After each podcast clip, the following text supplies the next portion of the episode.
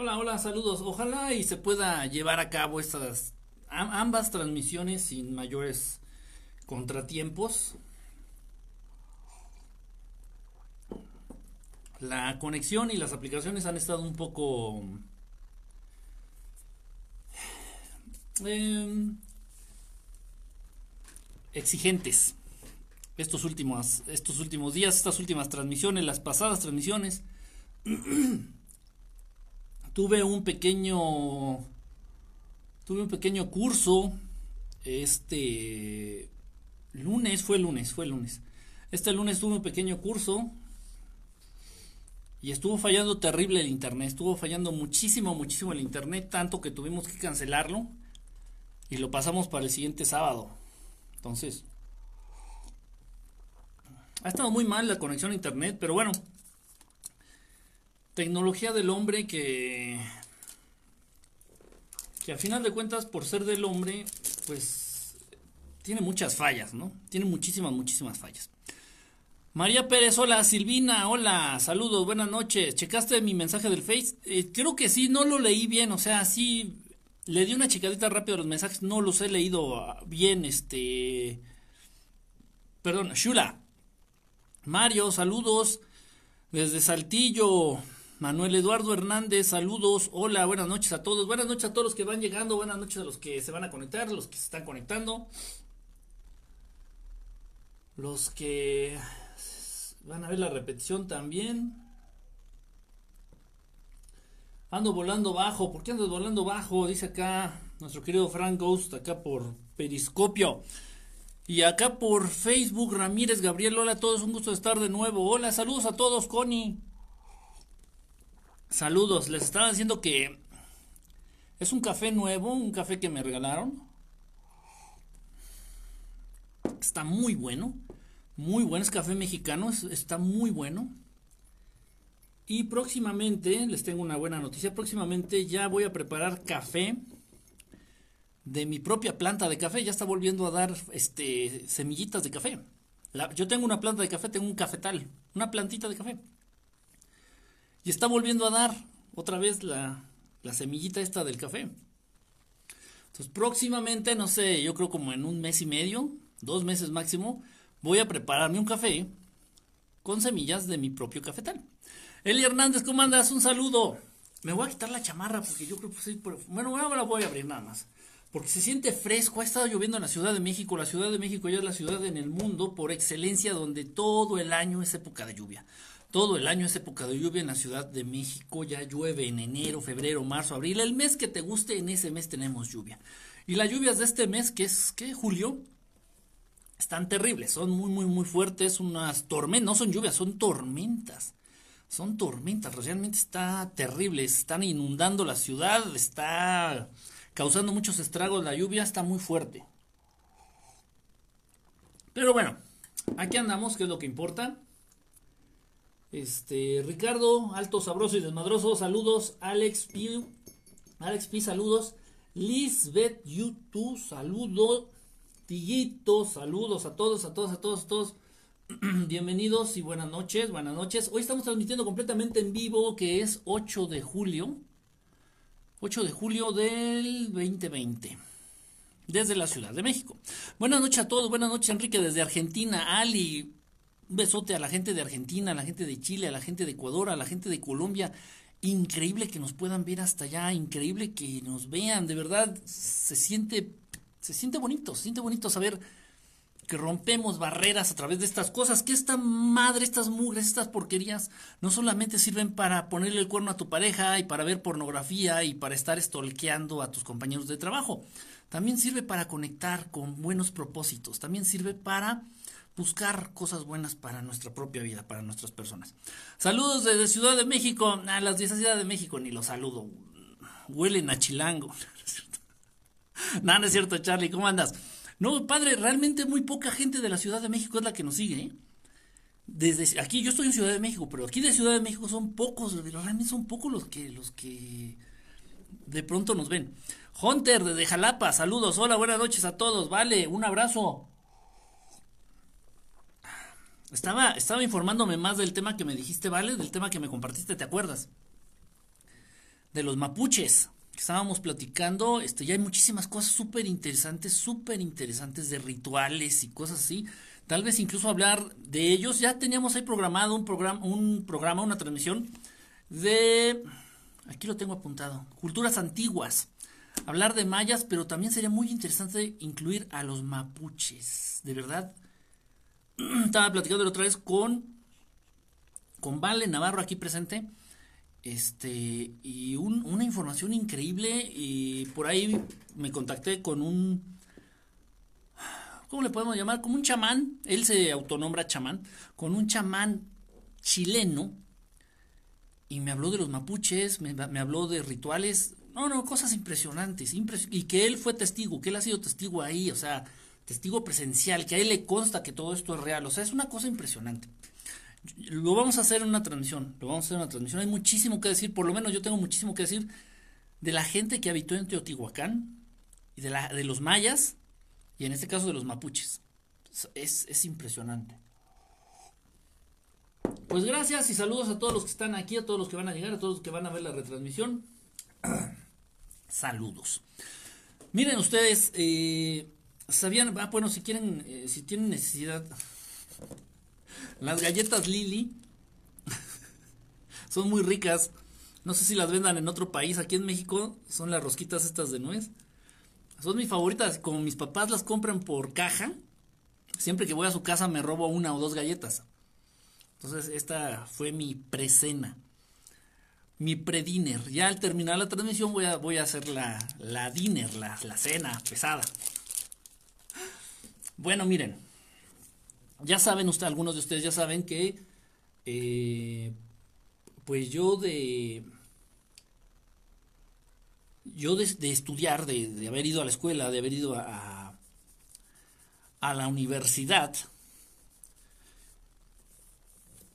pues al final, al final, al final la última carrera que estudié, porque estudié varias, estudié tres, bueno, estudié varias, estudié cuatro, en realidad estudié cuatro, en la universidad estudié cuatro carreras, a nivel técnico estudié dos. Y la última que estudié a nivel universidad fue psicología. Fue psicología. Lo último que hice en psicología fue por ahí una especialización y una maestría, de las cuales acabé aborreciendo el tema. No sirvieron para nada, absolutamente para nada, más que para quitarme dinero. En fin, entonces yo siempre he estado en contacto, siempre me ha interesado el tema de el comportamiento humano. No va a ser tanto la mente humana, porque si hablamos de la mente vamos a tener que involucrar muchísimos términos, muchos, muchos, muchos términos. En cuestiones de mente, entra lo que es la inteligencia, entran muchas cosas, entonces es muy complicado, es muy complicado. Entonces yo siempre he estado interesado en el comportamiento humano, en el por qué, en el cómo, en el, bueno, por qué esta persona este, es así, por qué esta persona hace esto, por qué esta persona no se atreve a hacer esto, en fin. Yo creo que eh, si hacemos una pausa en nuestra vida, de pronto a todos nos va a interesar esto. Si tú eres papá o eres mamá y tienes dos hijos, obviamente estos hijos van a ser distintos entre ellos. Dice, bueno, ¿por qué mi hija es tan, no sé, tan dedicada a la escuela, tan dedicada al estudio, ¿y por qué mi hijo no le interesa? Siendo que tienen los mismos padres, crecieron bajo las mismas condiciones, es algo extraño, es algo raro. Dices, bueno, ¿por qué se dio esta situación? En fin, y luego pues también enfocándonos un poquito a lo que son conductas un tanto, Vanessa, ¿cómo estás? Conductas un tanto dañinas, dañinas o perjudiciales. Aquí entran dos rubros, perjudiciales para uno mismo y perjudiciales para los demás. En ese sentido, yo, por ejemplo, cuando trabajé en un instituto de salud mental, en un psiquiátrico, en un manicomio, de pronto a nosotros nos daban la instrucción que si llegaba alguien a consulta, era del gobierno, era un, instituto de salud mental del gobierno, abierto al público y no pagabas. Pero nos dieron la instrucción que si de pronto llegaba alguien que pudiera representar un peligro para su propia vida o para la vida de alguien más, lo informáramos de inmediato al, director o no sé qué era ese güey, al director o al subdirector para que se considerara incluso recluir a esa persona ahí en el instituto. Hablar con sus familiares de inmediato y se sabe que esta persona es probable que se suicide o esta persona es probable que asesine a alguien o que mate a alguien. Y encerrarlo ahí Es una cárcel, es una cárcel disfrazada de Instituto de Salud Mental, es una cárcel. En fin, entonces existe, sí existe eso, sí existe la posibilidad de hacerte daño y de hacerle daño a los demás. En fin, entonces hay muchísimas cosas interesantes de lo que es con respecto a la conducta humana. Hay muchas teorías, hay muchos autores, hay muchas escuelas, de ahí, de estos autores, de estas teorías, se derivan muchas escuelas, está el psicoanálisis, está la gestal, está el conductismo, están infinidad, infinidad, infinidad de escuelas, de teorías, de corrientes, que a final de cuentas ninguna sirve. Y lo digo con los pelos de la burra en la mano, así se dice aquí en México. ¿eh? Lo digo con evidencia, con pruebas, con años y años y años de experiencia en la práctica profesional, en donde si te llega una persona Llega una persona, un paciente, abres la puerta, entra el paciente y trae un ataque de ansiedad. Dice, doctor, no puedo respirar, me siento mal. O sea, psicológico, todo, todo somatizado, todo psicológico. ¿no? puedo respirar, es que me siento que me persiguen, siento que, alguien, que alguien está detrás de mí, siento que me va a pasar algo, siento que se me va a caer el techo encima. Y esa persona llega, puede llegar al punto físico en que esa persona en ese estado le puede dar un ataque cardíaco. Simplemente por lo que está maquinando su mente en un estado de, en un, en, un, en un ataque de pánico, en un estado de ansiedad máximo, la persona a nivel físico puede, puede producirse un ataque cardíaco, puede producirse una insuficiencia renal, puede producirse, o sea, una enfermedad física grave, mortal, simplemente por un estado mental negativo, ansiedad. Y tú tienes que calmar a esta persona. Tú tienes que calmar a esta persona. Si llega alguien con un ataque de pánico y te dice, a ver, a ver, ayúdame, doctor, ayúdame, ayúdame, por favor, ayúdame, ayúdame, ayúdame. Y no importa que tengas tú 20 mil doctorados, no importa que tengas tú 30 doctorados, no importa que te hayas graduado en Harvard o en Yale o en Oxford o en donde puta madre te hayas graduado, tú como psicólogo, preparado y con reconocimientos académicos, eres un pendejo es un sacrosanto pendejo porque no va a haber universidad, no existe, que le haya enseñado a los psicólogos o a los psiquiatras, a los terapeutas, a controlar esa situación. No existe. No existe, no te lo enseñan en la universidad. Te enseñan pura mamada, te enseñan pura tontería, te enseñan pura pendejada. Te enseñan teorías, te hacen leer libros, te, todo es teorizar, todo es suponer, todo es creerte el Dios de la salud mental, pero nadie te dice la verdad. Nadie te dice, ¿sabes qué? Si llega un paciente que es alcohólico, tú no puedes hacer nada para quitarle el alcoholismo. A menos que él quiera. Pero si él no quiere, tus 30 doctorados te los puedes meter por el culito y no te van a servir de nada, de nada. Hablemos con la verdad, hablemos con la verdad. Si llega un paciente en un estado depresivo absoluto, un estado depresivo ya máximo, días sin comer, solamente se le va en dormir, un estado de depresión absoluto, pues con tus 30, 24 mil doctorados no vas a poder hacer nada con ese paciente. Nada. Nada más verlo. Pero si, a menos que el paciente decida salir de la depresión. A menos de que el paciente decida dejar sus vicios o sus adicciones. A menos de que el paciente decida hacer a un lado la ansiedad.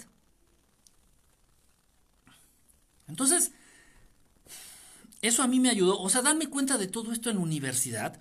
Porque en la universidad no te enseñan nada práctico, nada útil. Todas son teorías, nada más te la pasas teorizando, volando en las nubes. Y ya cuando te enfrentas a los pacientes y a los problemas emocionales de la gente, ¿Sabes? Y ahí es donde te das cuenta que eres un pendejo, eres un inútil, eres un idiota. Fuiste a la universidad a calentar la, la, banca con las nalgas, nada más. Y a que te llenaran la cabeza con ideas de que tú eres el chingón, de que tú eres muy bueno, de que a inflarte el ego, de que tú vas a salvar al mundo, pero si no sabes ni cómo. En fin, dentro de todo esto, en algún momento de mi vida, llegué a trabajar en empresas privadas. Llegué a trabajar en empresas privadas. Café. Dejen servirme un poquito más, ya me acabé la primera taza. Voy de volada, eh, voy de volada. Ay, está caliente. Héctor Daniel está perrona, ¿verdad? La playera. Entonces, llegué a trabajar en empresas privadas. Y en estas empresas privadas, eh, yo me tenía que enfocar no tanto a la productividad o a no. En una de estas empresas para la que trabajé, yo era psicólogo de los trabajadores, nada más. Yo tenía que atenderlos y hacerlos sentir bien.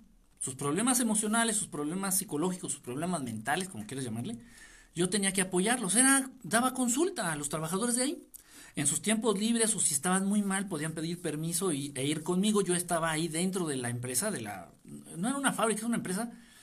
Yo estaba ahí y ellos podían pedir media hora, 40 minutos para asistir y entonces yo, lo, yo los atendía, yo los escuchaba, los trataba de ayudar.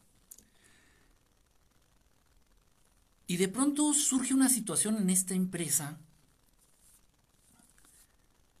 surge una situación en esta empresa donde se dan muchos casos entre los trabajadores en donde no había nada de empatía. Nada de empatía, nada, nada, nada entre los trabajadores. O sea, te podían ver tirado ahí en el suelo desmayado, este, aventando espuma por la boca y nadie te decía nada. Nadie te ayudaba, nadie te decía, oye, estás bien. Una situación bien rara, muy, muy rara. No lo sé, pero era como generalizado. Eran muchos trabajadores que tenían, tendían a hacer eso no había como empatía, no, nadie, no había preocupación por el otro. O si alguien faltaba, nadie preguntaba, oye, ¿por qué no vino fulanito? Oye, ¿está bien sultanito que no vino? No, o sea, eran muy, muy desapegados, muy... Les valía madre, o sea, no les interesaba, no les importaba el bienestar de sus compañeros.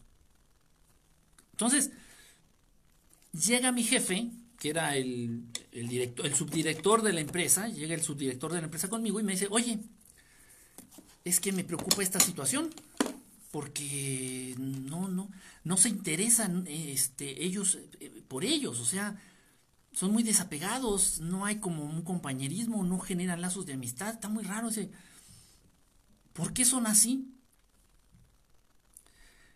Fíjense cómo me pregunta, o sea, como si yo tuviera las respuestas de todo, ¿no? dice, ¿por qué son así? Y le digo, no te puedo, no le puedo dar una respuesta general. No, ah, no es que todos son así porque todos, no, o sea, no. Hay que ir de caso en caso. Y por supuesto, eso se los he dicho aquí a ustedes y lo he dicho toda mi vida. Todo tiene una respuesta lógica basándonos en el sentido común y en la verdad absoluta, en la verdad estelar. En verdades universales. O sea, algo que es verdaderamente cierto. Ya sé que hay mucha gente necia, tonta, mediocre y medida y limitada que dicen, sabes que las verdades absolutas no existen. Estás negando la existencia de Dios con esa tontería. Dios es la verdad, la, la verdad absoluta, la más grande verdad absoluta. Entonces tú te, te aventuras a decir que la verdad absoluta no existe, estás negando la existencia de Dios Padre, de Dios Creador. En fin, cada quien. Pero sí, nunca falta el tonto ahí de que sabes que las verdades absolutas no existen. Te falta vivir. Y mucho. Y más que vivir, pensar. Y más que pensar, sentir. Todo tiene una respuesta lógica basándonos en el sentido común, en la objetividad y en verdades estelares o verdades universales, verdades absolutas. Todo, todo tiene una respuesta lógica. Cuando alguien en el mundo, cuando alguien en esta vida sin importar el rubro, sin importar si es religioso, si es científico, si es este médico, si es, no, cuando alguien en este mundo te dice, no hombre, es que esto es así, y tú le preguntas, pero ¿por qué? Y te dice, no, así es, tú créeme, tú créelo, así es, güey, ¿quién sabe por qué? ¿Quién sabe por qué? Pero así es. Así es como las, religiones empezaron a aprovechar de las personas. Haciendo esas chingaderas que se llaman dogmas de fe, ¿no? Y te dice el sacerdote, no, y bajó una paloma y embarazó a la Virgen María. A ver, espérame, ¿cómo una paloma va a embarazar a, una mujer humana? ¿Y cómo después de embarazarla todavía va a seguir siendo virgen? Pero ¿cómo eso no se puede? ¿O por qué no? Sí se puede, así es. Mira, tú créelo así. Así es, así es, tú créelo. Es dogma de fe, lo tienes que creer porque así es. Es como, no, no, no me chingue, no. O sea, no estoy pendejo, no estoy tonto. No estoy tonto como para no usar mi razón, no usar esto que tengo acá y creer esas barbaridades, esas tonterías o esas incongruencias, por favor. Entonces tengan mucho cuidado. Cuando alguien les haga, les quiera hacer creer algo, así nada más por dogma de fe, corran, corran de inmediato, corran de inmediato. Entonces, bueno, esa situación en ese trabajo en el que estuve en esta empresa privada me movió mucho acá la cabeza. Dije, es cierto, o sea, todo tiene una razón de ser, hablando dentro de la conducta humana. Vamos a poner un ejemplo tonto. Aquí ahorita está conectado Juanita y Juanita es muy obsesiva con la limpieza. Vamos a poner otro ejemplo. Está conectado Luis y Luis es enemigo de hacer ejercicio, por ejemplo. ¿Me explico? Vamos a poner otro ejemplo. Este, está conectado este, Héctor. Y Héctor es muy seguidor y muy fan de los deportes. De ver los deportes en la televisión, por ejemplo. O sea, con esto quiero dar a entender. Perdón. Un pelo. Cada ser humano tiene una manera de ser distinta. Esto es lógico. Si todos fuéramos iguales, pues qué hueva, ¿no? Qué feo, qué aburrido, qué, qué, hastío, ¿no? O sea, no se puede. Todos los seres humanos, incluso todos los seres inteligentes, tenemos una manera distinta de ser, una manera distinta de actuar, una manera distinta de responder, una manera distinta de pensar. Cada uno de nosotros tenemos una personalidad. Cada uno de nosotros somos de una manera. Y eso está bien está bien hasta el punto en donde ya empezamos a hablar y empezamos a considerar, ay, déjenme bajar los mensajes porque luego no los veo nada. Iliana, saludos, no más saludos. Cacoqueco. Se anda echando un coñac, Cacoqueco. Saludos, Cacoqueco. Cada uno de nosotros somos distintos. Perfecto. Eso está muy bien, pero ya no está bien cuando involucra ya tu personalidad o tu manera de ser, involucra acciones o cuestiones que son negativas, que pueden en un momento dado hacerte daño a ti, hacerle daño a alguien más, limitarte a ti o limitar a alguien más. En ese momento ya no está bien. Hablando de las adicciones, por ejemplo. Decir, no, no, no, es que a mí me encanta el alcohol y me encanta el alcohol y yo soy así, es mi personalidad, soy borracho, soy pedo, soy briago, soy borracho. Así soy, soy yo, Enrique Estelar, soy briago, soy borracho, así soy. Acéptenme, es mi personalidad. No, ahí ya no aplica, ahí ya no aplica, porque te estás haciendo daño y en un momento dado puedes llegarle a hacer daño a alguien. Si yo me pongo bien borracho y me agarro a manejar mi carro irresponsablemente, puedo incluso matar a alguien de manera imprudencial. Me explico, entonces está muy bien que cada uno de nosotros tengamos una personalidad distinta, definida. Cada uno de nosotros somos únicos y actuamos de manera distinta nos mueven distintas cosas, pensamos de manera distinta. Pero esto ya no está bien. Oli, Lian, saludos. Luis Enrique, saludos. Pero esto ya no está bien cuando son aspectos negativos. Hay personas que son muy necias, muy tercas, muy necias, muy necias, muy necias oye, mira, déjame ayudarte, te puedo enseñar una manera fácil de hacer esto. No, no, no, no, no, yo tengo mi método. No, no, no, no, no, no, no, no, no, no, me, vas a confundir, güey, me vas a hacer bolas, me vas a, me vas a tontar, me vas a confundir, no. Yo lo hago como yo sé, me voy a tardar más, pero yo lo hago como yo sé. Oh, qué la chingada. Déjame ayudarte, no te voy a cobrar, te, lo hago con buen gusto, lo hago con buena gana, sí, lo hago con gusto. Déjame ayudarte. No, no, no, no, no, no, no, no, no, no. Qué la ch... O sea, gente muy necia. Dices, es parte de mi personalidad. Pues sí, pero en, ese, en este caso, si eres una persona muy necia, te puedes estar negando oportunidades muy buenas. Oye, güey, mira, vamos a tal fiesta, te quiero presentar a un amigo que tal vez te puede proponer una oferta de trabajo o te puede proponer un negocio. No, güey, no, no, no, a mí no, no, no me gusta conocer gente nueva. No, no, no, no, no, puros pedos, puras, no, no. No, no me gusta conocer gente nueva, güey. No, no, gracias. Ok, el punto aquí es que de pronto nuestra propia manera de ser, nuestra propia personalidad nos puede llegar a hacer daño o nos puede llegar a limitar. Eso ya no está bien. Eso ya no está chido. Eso ya no está bien.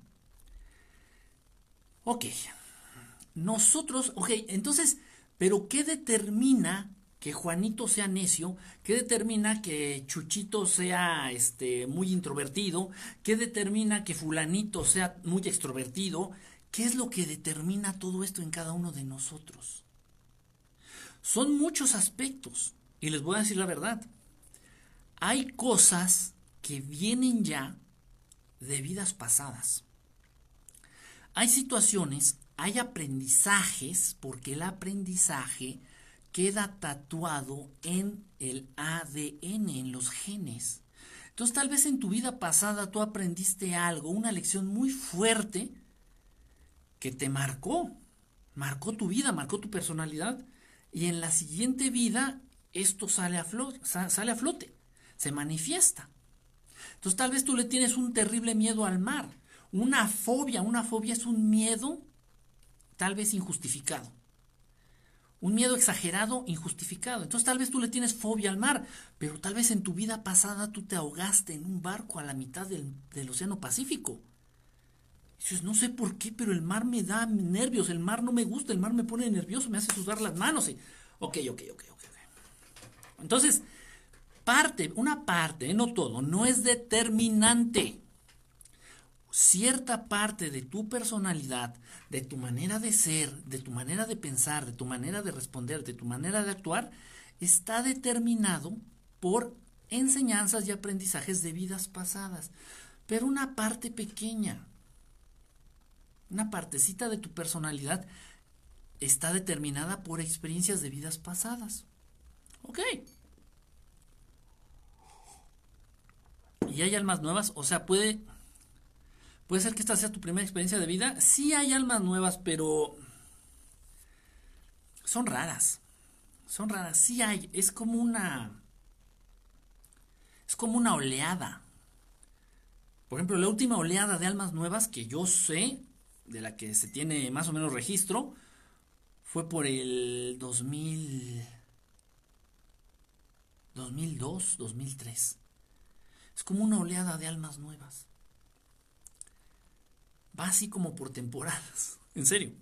Es raro, pues, se va por temporada, entonces de pronto se ubican muchas almas nuevas, mucha gente que está en blanco, en todo, en todo. En parte es bueno, pero en parte también pues está es más trabajoso para ellos, en fin. Pero sí, sí hay, si te vas a encontrar, repito, pero es como unas oleadas. No se puede ayudar al que no acepta la ayuda. Eso es muy cierto, ¿eh? Eso es muy cierto, es, muy cierto. No, no, no importa cuántos, repito, es que es muy importante eso porque a la gente luego le interesa mucho. Yo tenía, y se vale, ¿eh? se vale. Yo no estoy diciendo que sea malo, pero hay más. Yo en el consultorio de pronto llegaban pacientes y me decía, este, ¿y qué, qué, cuáles son sus estudios? Está bien, porque qué tal si yo soy este bueno, sí soy plomero también. ¿Qué tal si nada más soy plomero y me estoy haciendo pasar por terapeuta, no? O sea, dicen, no, a ver, enséñame que sí estudió, ¿no? Un diploma, un papel, algo, ¿no? Un número, algo. Ok. Y muchos pacientes llegaban con esa actitud al consultorio, ¿no? Dicen, no, ¿y qué estudió? ¿Y dónde? ¿Y cómo? Y. Ahí está. Pero hay más que eso. Por eso enfatizo mucho eso, porque a, a las personas de pronto les interesa mucho eso. Van a un congreso o a una plática, una charla, dicen, no, y el expositor fulanito de tal se graduó en Yale con honores, se graduó en Harvard con honores, hizo no sé cuántos doctorados, honoris causa, no sé qué, y le entregaron el corazón púrpura de no sé qué chingados, bla, bla, bla, bla, bla. Y es un pendejo, o es un ojete. El expresidente de México, Salinas de Gortari, ese hijo de la chingada no sacaba once en la escuela porque no te ponen once, nada más te ponen diez. Ese hijo de la chingada se graduó en Yale y fue a Harvard, hizo doctorados, hizo maestrías con, con este, honores, con menciones honoríficas. Y es un hijo de la chingada, es un hijo de puta. Yo preferiría a un Emiliano Zapata que no estudió ni la primaria, pero que tiene buenas intenciones y que es empático. Y no un pinche Salinas de Gortari que tiene todos los diplomas del mundo y es un hijo de puta. ¿Se entiende? sea, hay más que eso. Por eso, por eso soy tan enfático en eso. Por eso soy tan enfático en eso. Ok. Entonces, de buenas a primeras, no hay teoría psicológica que de manera directa te diga, o te oriente, nos oriente, y nos diga, ah, es que Enrique Estelar es, eh, ¿cómo se llaman esos que se roban las cosas? Cleptómano. Es que Enrique Estelar es cleptómano por esto. Ah, es que a Lorena le gusta hacer ejercicio por esto. O sea, no hay una teoría psicológica que nos explique directa, de manera directa y de manera convincente el por qué somos como somos. De ahí viene el título de la transmisión de hoy. Dice, bueno, ¿por qué soy como soy? Así es la pregunta. Dice, ¿por qué soy como soy? Esto les va a ayudar mucho a ustedes. Nos va, a todos. Bueno, a mí me ha ayudado muchísimo cuando a mí me cae el 20 a través de esta enseñanza, a través de un maestro, a través de, mis maestros. Me llega esta enseñanza a nivel personal a mí me ha ayudado mucho, muchísimo, muchísimo. Y créanme que esta transmisión es está muy enfocada a las personas que quieren realmente mejorarse a nivel personal, personal. Esta transmisión, esta, esta, esta no es tanto de morbo, no vamos a hablar de las nalgas del extraterrestre, no vamos a hablar de las enseñanzas de, bueno, sí, sí, esto tiene que ver con enseñanzas de maestros, pero no vamos a hablar tanto del mundo paranormal y de los ovnis o de lo de la parapsicología o de los fenómenos paranormales. No. Esto es una enseñanza de vida enfocada a personas que quieran mejorarse. Mejorarse como personas. En todos los sentidos. Porque esto te va a abrir un nuevo panorama para entenderte a ti. Y en un momento dado para entender a los demás. Que no es fácil. Vamos a empezar por nosotros mismos. No sé cómo alguien quiere ser psicólogo, terapeuta o la chingada si no se conoce ni a sí mismo. y ahí está, ahí está que se burlan. ¿Cuántos, ¿Cuántos psicólogos no hay que te dicen, ay, el psicólogo te va a ayudar si su vida está hecha una mierda, si su vida es un desmadre? ¿Cómo ese güey te va a ayudar a, vivir mejor o a estar mejor? Y tiene sentido, ese reclamo tiene sentido. ¿Me explico? Dice, ¿qué dice? He dicho que si Salinas usara su mente para bien, estaríamos ante una eminencia a nivel mundial y ayudaría a muchos. es un culero. Lo que pasa es que no tienen alma. Ellos ya comprometieron su existencia espiritual, su alma, con el maligno. Ese señor es representante de la casta Illuminati a nivel Latinoamérica. O sea, quien crea que ese señor no tiene que ver nada, por ejemplo, con la Patagonia, con Chile o con Argentina, están pero bien tontos. Ese señor es representante de la casta Illuminati a nivel Latinoamérica, hoy día, a la fecha. Por eso su hijo está involucrado en sectas satánicas, en donde abusan de mujeres, en donde violan mujeres, en donde ratan mujeres. Ya es sabido. Eso ya salió en los medios a nivel internacional y nadie hace nada ni harán. Ya saben por qué. En fin, ya ven, no es bueno tener tantos diplomas. De haber sabido esto ni hubiera, ni hubiera estudiado. en fin, en fin, en fin, en fin. No hay teoría entonces que nos diga por qué somos como somos.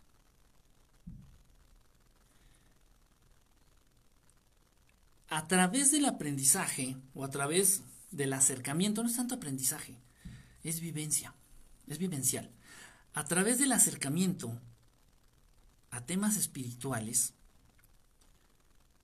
hay una rama que es precisamente para entender lo que es la mente humana. Para entender lo que es la mente humana.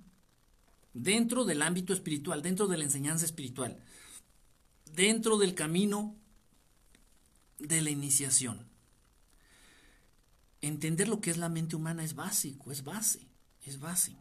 Sea cual sea la escuela espiritual, sea cual sea el camino que a fuerzas tenemos que entender todo aquello que abarca más allá de, eh, a todo aquello que abarca más allá de la vida terrenal, antes del nacimiento y después de la muerte. Y de lo de aquello que no se puede ver o tocar o sentir o medir, como la mente, como el amor, como el espíritu, como el alma, y que existe. Si tú niegas la existencia de si tú niegas la existencia del espíritu, de Dios, del alma, del mundo astral, estás negando al mismo tiempo la existencia del amor. Y si estás negando el amor, dime entonces qué puta madre, qué carajos sentían o sienten tus papás por ti. ¿O qué sientes tú por tus hijos? ¿Lástima? ¿Compasión? ¿Empatía? El amor existe. Y pobre de aquel, pobre de aquella que lo quiera negar o se atreva a negarlo. Si te atreves a negar la existencia del alma, del espíritu, de Dios, del mundo astral, estás diciendo que el amor no existe. Son temas, precisamente estos temas son aquellos que, a los que te lleva el camino espiritual entender estas cosas, entender realmente al ser humano, a los seres inteligentes de un modo integral, no nada más, a ver, corazón, vísceras, estómago, este, páncreas, este, sí es importante, obviamente, a nivel físico, pero ¿qué hay más allá de lo que no podemos ver o medir o entender o palpar? Entonces, estos temas invariablemente siempre, el tema espiritual siempre te va a llevar al entendimiento de la mente. Dentro del estudio a nivel espiritual de la mente, se deriva este tema que estamos tratando el día de hoy. Ya no me contestaste, Matusaleno, personas así que vivieron mucho podrían reencarnar o reencarnaron antes de esa vida. Sí, vuelven a reencarnar. ¿Qué tiene que vivas mucho? No tiene nada que ver, tú puedes vivir 3.000 años y puedes reencarnar. Se habla de la reencarnación del Buda. O sea, no tiene nada que ver el tiempo que vivas. La reencarnación se da, bueno, no es el tema ahorita, ¿no? Pero se da y hay muchas condiciones. Una de ellas es que tú quieras. Pero no tiene nada que ver, no tiene nada que ver el tiempo que hayas vivido aquí en este plano para si, eres este candidato a reencarnar, no, no, tiene nada que ver el tiempo que hayas vivido. En fin. Entonces, ahí está la pregunta. ¿Por qué eres del modo en el que... ¿Por qué actúas del modo en el que actúas? ¿Por qué eres como eres? Aquí vamos a hablar ya directamente de dos aspectos, del aspecto consciente y del aspecto inconsciente. No me gusta hablar del inconsciente, pero sí existe. Miren, yo al inconsciente no me gusta el término, porque se me hace así algo como que, uy, ay, es que me agarré a patadas a mi esposa, pero es que en mi inconsciente traigo un pedo, no, no mames. Lo haces consciente, pero te haces pendejo. Le vamos a decir el consciente borracho. Al inconsciente va a ser el, consciente borracho. Entonces es a nivel consciente y a nivel consciente borracho. Mucho, aquí es donde yo les invito a hacer la siguiente lista. Tomen un papel, créanme, de verdad créanme que les va a ayudar como no tienen ustedes una puta idea. Tomen una hojita de papel tomen una pluma y pongan su nombre hasta arriba. Enrique Estelar. Ya tengo mi hojita, ya tengo mi nombre hasta arriba. Y esto es, esto es mucho, les puedo decir que esto es el 60% de la razón de por qué actúas como actúas, de por qué eres como eres. El 60%. Bastante. Es bastante. ¿Qué quiere decir con eso? Que si identificas, si entiendes, si entendemos esto que estamos planteando ahorita, podríamos llegar a modificar nuestra conducta de manera voluntaria y de manera consciente hasta en un 60%. Ojo, pero cambiar las cosas malas, las cosas negativas, las cosas que nos dañan o las cosas que nos limitan.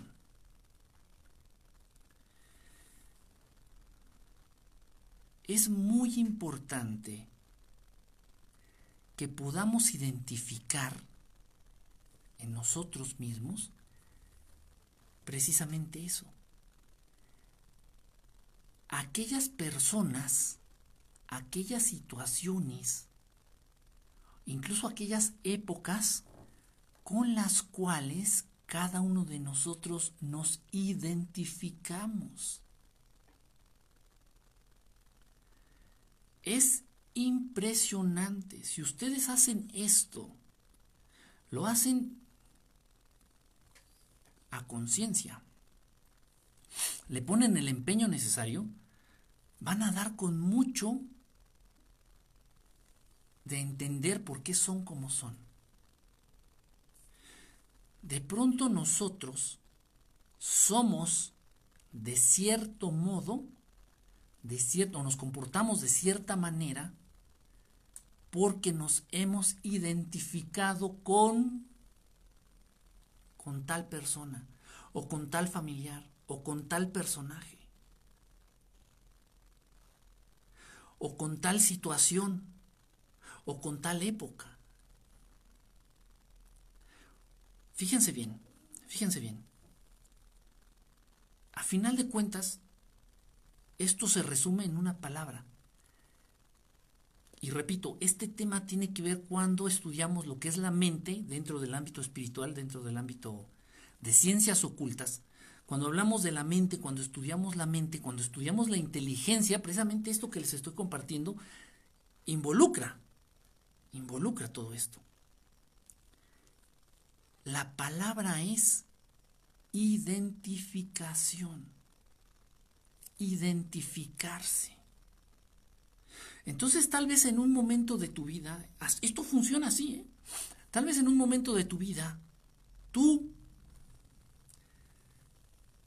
tal vez consciente o inconscientemente, generaste una identificación con tu tío que era borracho, por ejemplo. Te caía bien tu tío, te llevabas bien con él platicabas, te hacía reír, te identificaste con tu tío cuando eras tu niño, pero estoy hablando de un niño de uno, dos, tres años, niño pequeño, primera infancia. Y de grande, como te identificaste con este tío, llega, una, llega un aspecto en el cual tú quisieras, vamos a decirlo así, como hacer un pequeño homenaje a tu tío y adoptar ciertas conductas que te parecían cool o te parecían buena onda o que te parecían correctas en tu tío. Puedes adoptar incluso la manera de caminar, puedes incluso adoptar la manera de vestir, puedes incluso la manera, adoptar o copiar la manera de hablar, de comunicarte, de, de expresarte. Les voy a poner, les voy a poner un ejemplo muy, muy, muy obvio, muy, muy, muy aterrizado. Hay muchos seres humanos, hay muchas personas en el mundo que de pronto deciden identificarse con el país o el cacho de tierra en donde nacieron. Hay muchos gringos, muchos hermanos americanos, americanos americanos, que son muy nacionalistas. Entonces ellos se identifican como americanos, como estadounidenses, y actúan como estadounidenses. Y entonces ven una bandera de los Estados Unidos y la saludan y hasta se paran bien y así. ¿Por qué actúan así? Y el 4 de julio, no, hombre, hacen un reventón, hacen una fiestota, este, se pone una pedota, revientan cohetes, o sea, son súper, súper, súper, súper americanos, son súper gringos, son nacionalistas. ¿Por qué? Porque han decidido identificarse con el pedazo de tierra en donde nacieron. Si ellos no se hubieran identificado con ese país, les valdría madre. Hasta se limpiarían la cola con un cacho de bandera. Y no les importaría eso. ¿Eso qué? No me interesa. Entonces, ese, esa identificación que tuvieron en este caso los gringos con su país, por ejemplo, los que son muy nacionalistas, determina mucho de su conducta. Oye, oye, hermano gringo, hermano americano, ¿por qué estás en contra de los inmigrantes? No, hijos de su pinche madre, que se van a su país, nos vienen a quitar el trabajo y nos vienen, y hay mucha gente, muchos americanos que piensan así. Y tú puedes decir, no, es que esos güeyes son bien nacionalistas. Pues están pendejos porque han decidido identificarse con un pedazo de tierra, con una zona geográfica. Qué triste. Qué triste porque si tú te identificas con algo, es eso con lo que te identificaste va a determinar tu comportamiento en una gran medida. Y si te identificas con un pedazo, con un área geográfica, ay, se me cayó el café. Si te identificas con un área geográfica, ¿qué, qué enseñanza puedes tener tú de un pedazo de tierra? Todo es a nivel cultural. Entonces es todo lo que determine la cultura, el sistema o la sociedad. A decir, ah, no, los americanos, puta, nos encantan las hamburguesas. Y entonces los que se identifican como gringos, no, no, no, a mí me encantan, me maman las hamburguesas, güey. No mames, o sea, me encantan las hamburguesas, güey. Este, y entonces a nivel cultural, todo es a nivel cultural. Y todo se va devaluando, todo se va yendo a la mierda. Vamos a hablar de los jotos, de los putos, de los homosexuales, de los gays y las lesbianas. Entonces cuando un jotito, cuando un hombre, un hombre, ojo, y esto no es una, esto no es una construcción social, cultural, esto es natural. Ese es un gran problema del mundo. Fíjense bien, un hombre con huevos, con pito, con pene, de pronto hay un proceso de identificación. Entonces, por lástima, por empatía o por cualquier chingadera, este hombre masculino de pronto se llegó a identificar o con otro puto, con otro joto, o con una mujer, con su mamá o con su abuelita. Y entonces eso va a determinar su conducta. Por eso hay jotitos que se mueven así y hablan así y son muy delicaditos y le hacen a la mamada. ¿Por qué? Porque en un momento, ya sea consciente o inconscientemente, decidieron acceder a identificarse con eso, con una mujer o con otro puto, con otro joto.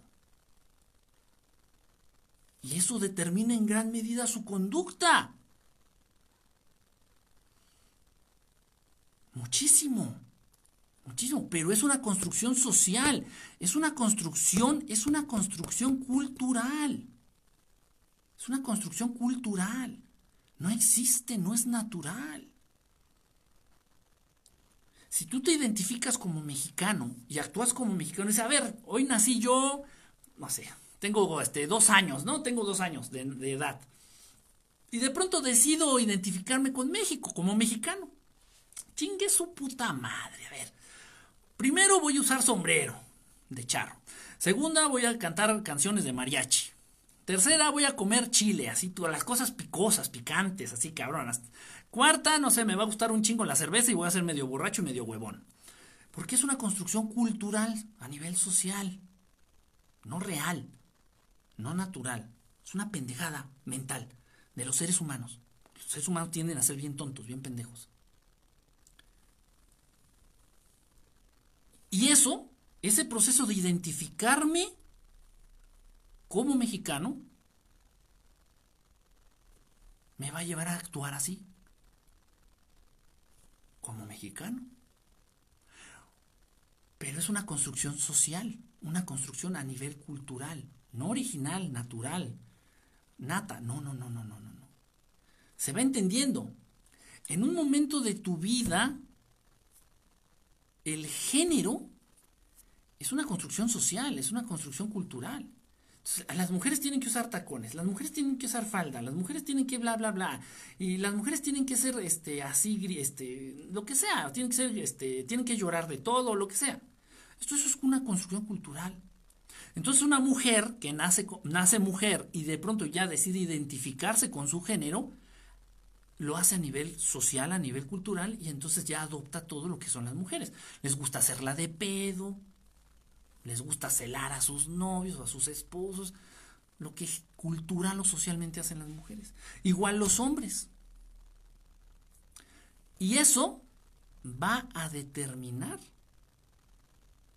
mucho de tu conducta. Ahora bien, hay quien decide identificarse con un equipo de fútbol. Fíjate qué pendejada, ¿eh? fíjate qué estupidez. No, es que yo soy del Barça. Yo soy del América. Y su color favorito va a ser el amarillo, porque el América es amarillo o crema, no sé qué pinche color. Y mucho de su conducta lo va a determinar ese proceso que esta persona decidió identificarse con ese equipo de fútbol. Válgame, válgame, válgame Dios, válgame Dios. Miren, esto es muy importante. Este tema es harto importante. En primer lugar, para que te conozcas más a ti mismo, a ti misma. Sepas por qué eres como eres. Yo te hago la pregunta ahorita, es una pregunta muy ojete, muy culera, muy directa. En un momento dado de tu vida, a lo largo de tu vida, decidiste identificarte con alguien que vivía el papel de víctima? Supongamos que actualmente tú ah, te encanta victimizarte. Te encanta hacerle a la mamá Daniela, te encanta victimizarte. Y hacer drama de todo. En un momento dado de tu vida, en un momento de tu vida, a lo largo de tu vida, decidiste identificarte con alguien que se victimizaba.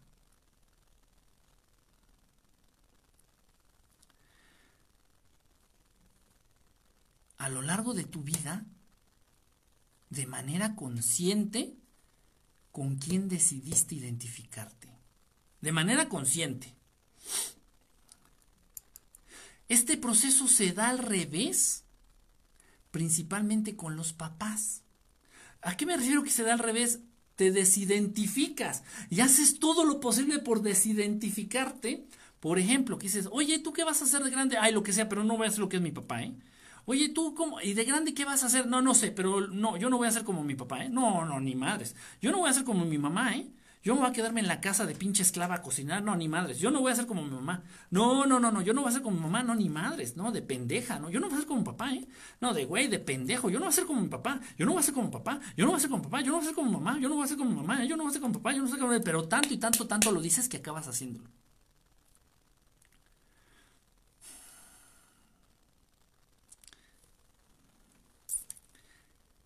En esta lista que te dije, en esta hojita en blanco donde pusiste tu nombre, pon, a lo largo de mi vida, de manera consciente, yo me he identificado con... Puede llegar a ser una persona que tal vez es o fue importante. Tal vez estamos hablando incluso de un personaje ficticio.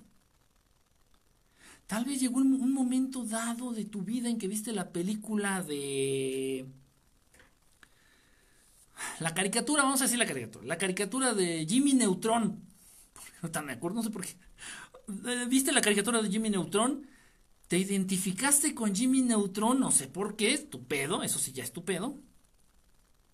No sé, tal vez te dio por ser científico. Puede ser. Estudiar, vivir bien en la escuela y ser científico, como Jimmy Neutron, creo que era algo así, ¿no? Era científico, una cosa así. Una tontería, de verdad, o sea, estoy hablando de una tontería. Si ustedes, miren, nosotros vamos a tomar, por ejemplo, y háganlo ustedes, busquen y de, de verdad investiguenlo en Internet.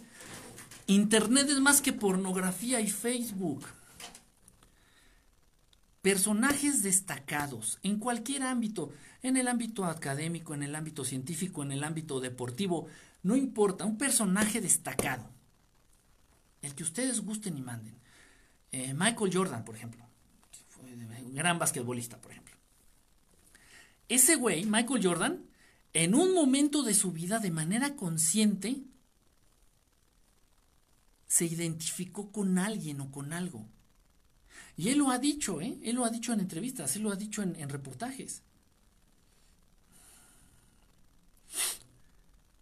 El, chavo este que está haciendo películas actualmente, este, creo que se llama Dwayne Johnson, Johnson, La Roca, el que era luchador de, lucha libre allá en Estados Unidos, él lo ha dicho. Dice, es que yo desde muy niño me identificaba con Arnold Schwarzenegger. Desde muy niño vi Arnold en la película de no sé qué, no me acuerdo cuál. Vi Arnold Schwarzenegger en la película de no sé qué, dice, me identifiqué con él.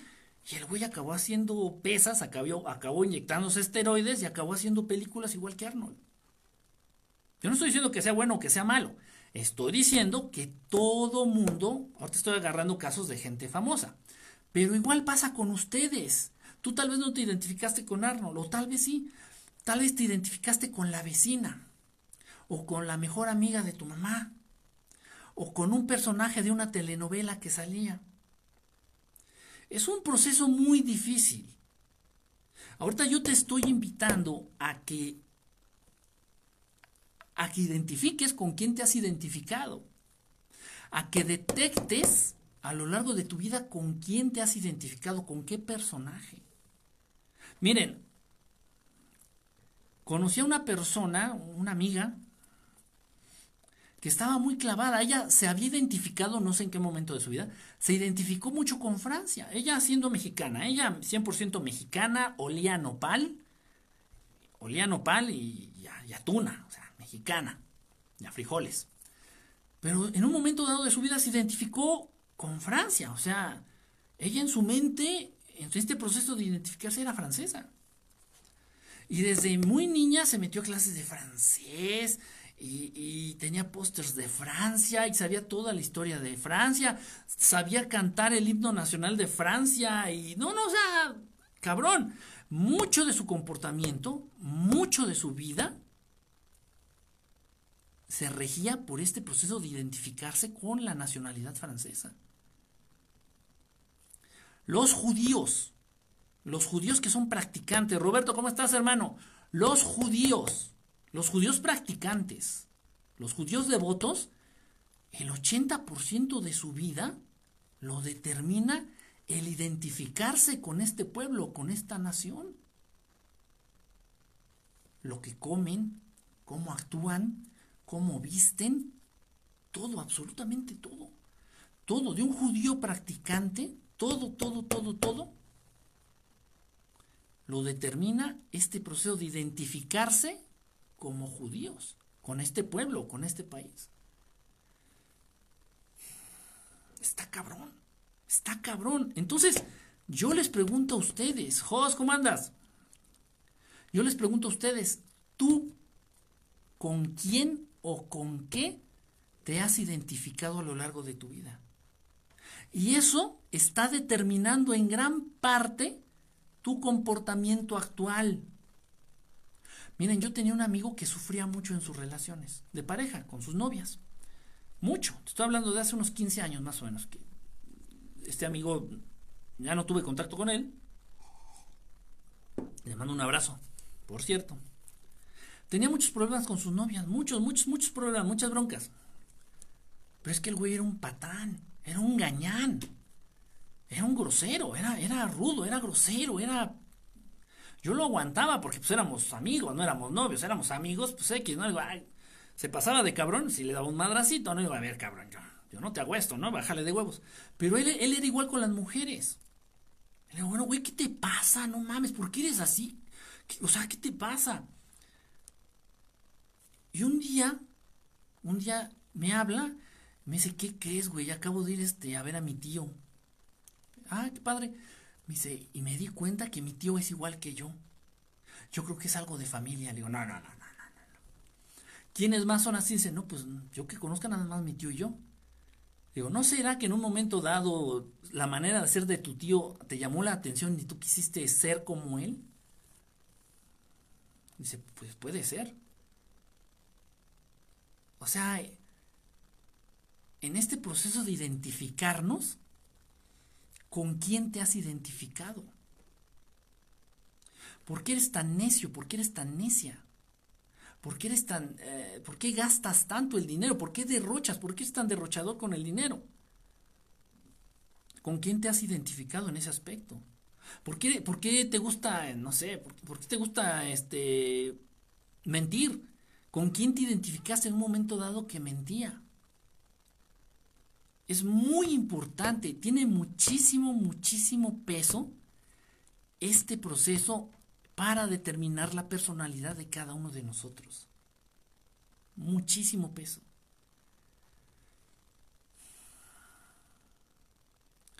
No es fácil, repito. Incluso te pudiste haber identificado, repito, con personajes de telenovelas, con personajes de películas.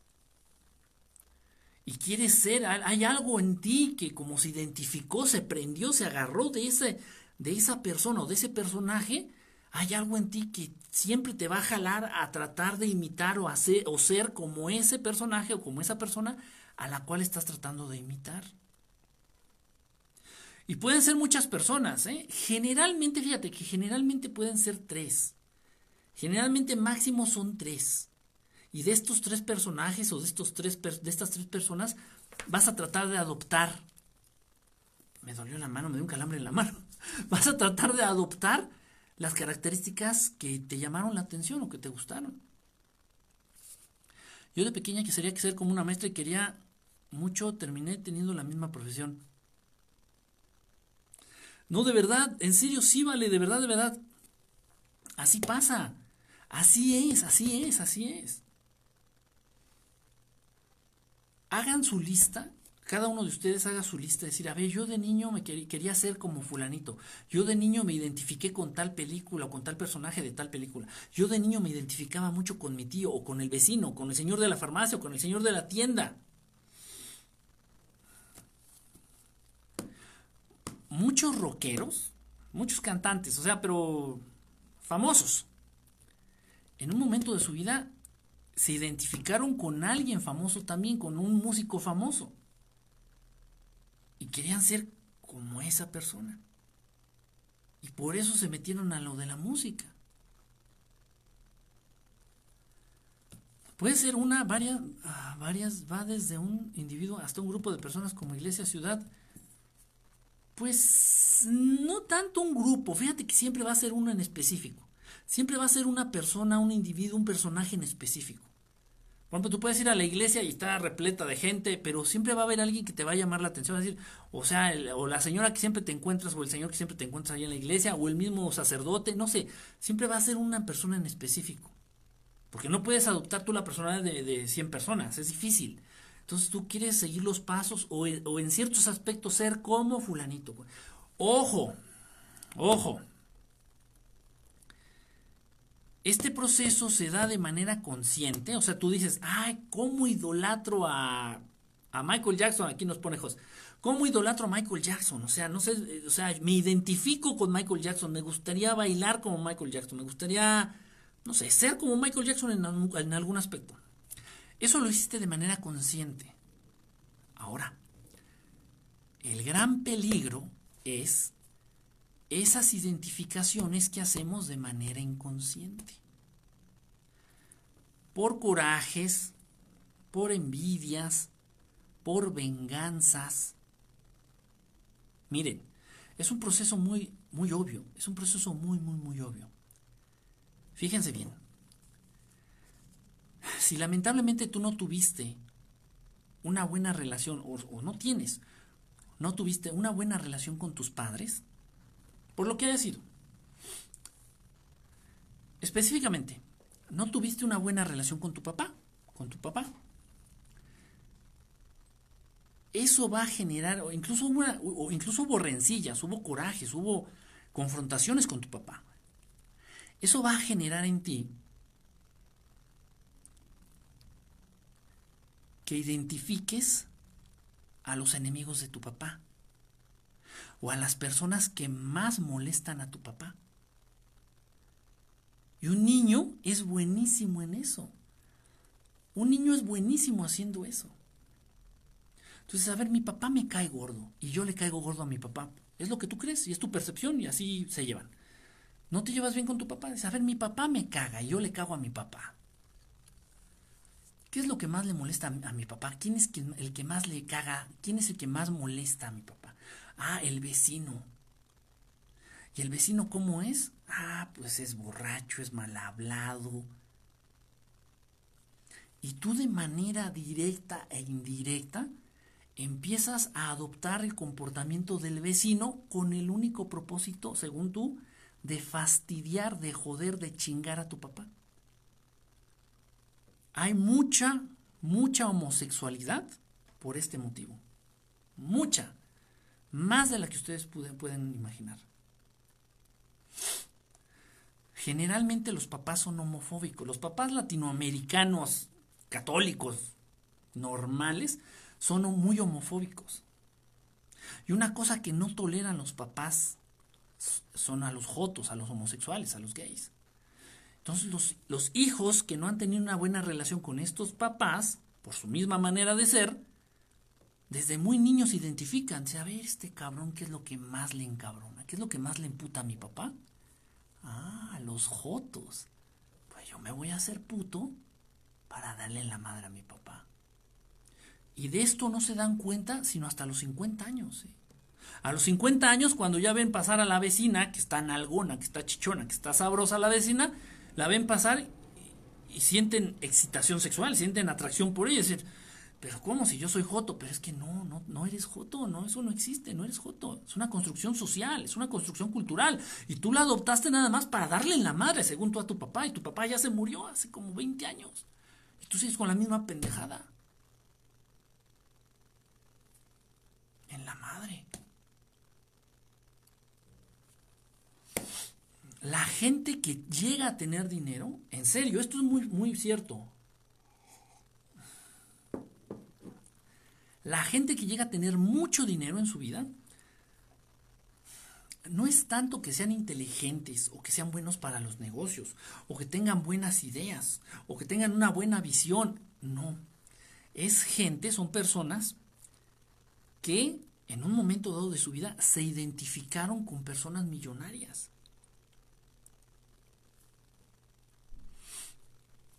O sea, desde niño decían, ay, Carlos Slim.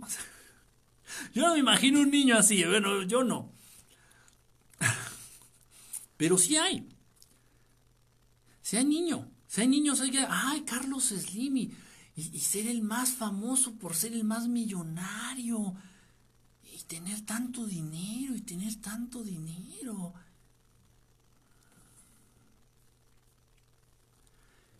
Debemos de entender que esto nos mueve a un nivel muy profundo tan profundo que el mundo se va adaptando, el mundo, fíjense lo que estoy diciendo, tu entorno y el mundo se va adaptando para que tú logres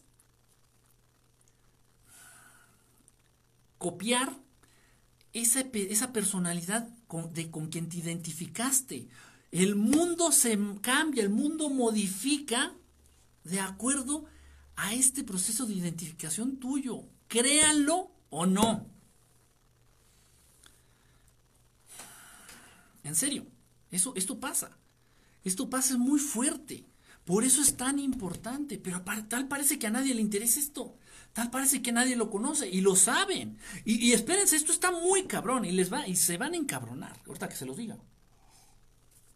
Miren. Me supo súper ácido el café.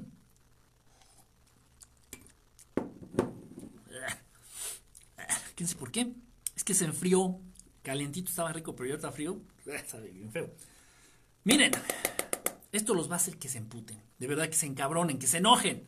Pero ¿cómo chingados no? Este tema del que estamos hablando ahorita es extremadamente importante. ¿Por qué? Porque determina el camino en la vida de las personas. Si yo me identifico con una persona valiosa, de algún modo estoy encaminando mi vida, estoy encaminando mi ser hacia una vida con valor, con valores.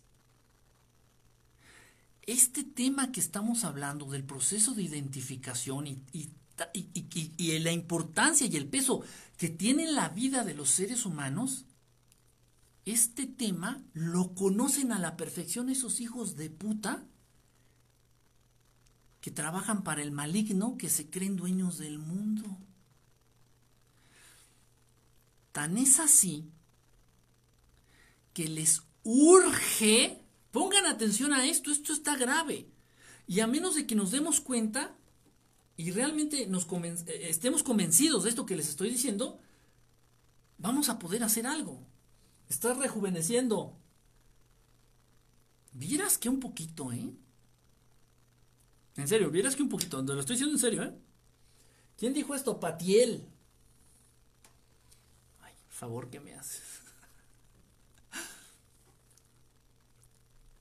El maligno y sus chalanes saben a la perfección que este tema es extremadamente importante, extremadamente importante para determinar el estilo y el modo de vida de los seres humanos.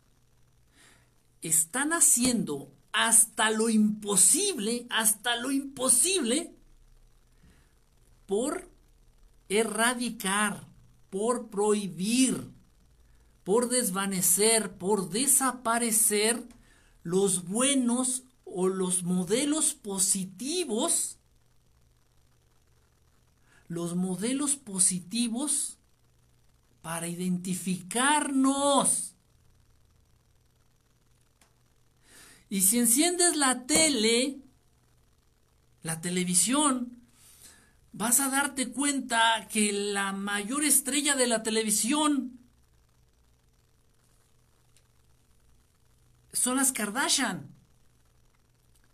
¿Y qué son las Kardashian? Unas viejas mierderas, operadas, adictas a la cirugía plástica, putas.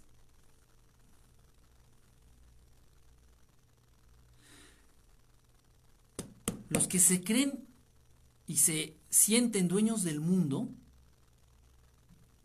saben a la perfección que es importante quitarle a los seres humanos los buenos los, buenos modelos, los modelos positivos para que los seres humanos se puedan identificar con ellos. Entonces están dejando a puro pendejo, créanlo, vean las películas, no me, o sea, no, no me hagan caso a mí, simplemente abran los ojos. ¿Quiénes son los que son famosos? Una bola de pendejos, los reggaetoneros, reggaetoneros, que cantan puras pendejadas, que cantan puras estupideces, que traen los calzones de fuera, que incitan a tratar a las mujeres como perras, que incitan al alcoholismo, a la drogadicción, que incitan a hablar incluso mal el español. ¿Quiénes son los ídolos de las generaciones actuales? ¿Quiénes? Hay, existen en los medios única y exclusivamente modelos mierderos, satánicos, para identificarte con ellos. Miren, esto es algo interesante. Si hablamos de una generación que fueron niños, adolescentes, niños adolescentes en los ochentas, por ejemplo, si hablamos de una generación que fueron niños adolescentes en los ochentas, muchos de ellos crecieron, por ejemplo, con las películas de Arnold Schwarzenegger y de Sylvester Stallone. Esta generación ha de tener unos, no sé, 35, 40 años. esta generación, dentro de esta generación, yo conozco a muchos, a muchos, a muchos, a muchos, que les dio por, el, el gimnasio. No es de a gratis, entiéndanme de verdad. Este proceso con el cual nos identificamos es muy poderoso, tiene mucho peso en nuestras vidas, en cómo nos comportamos, en cómo somos.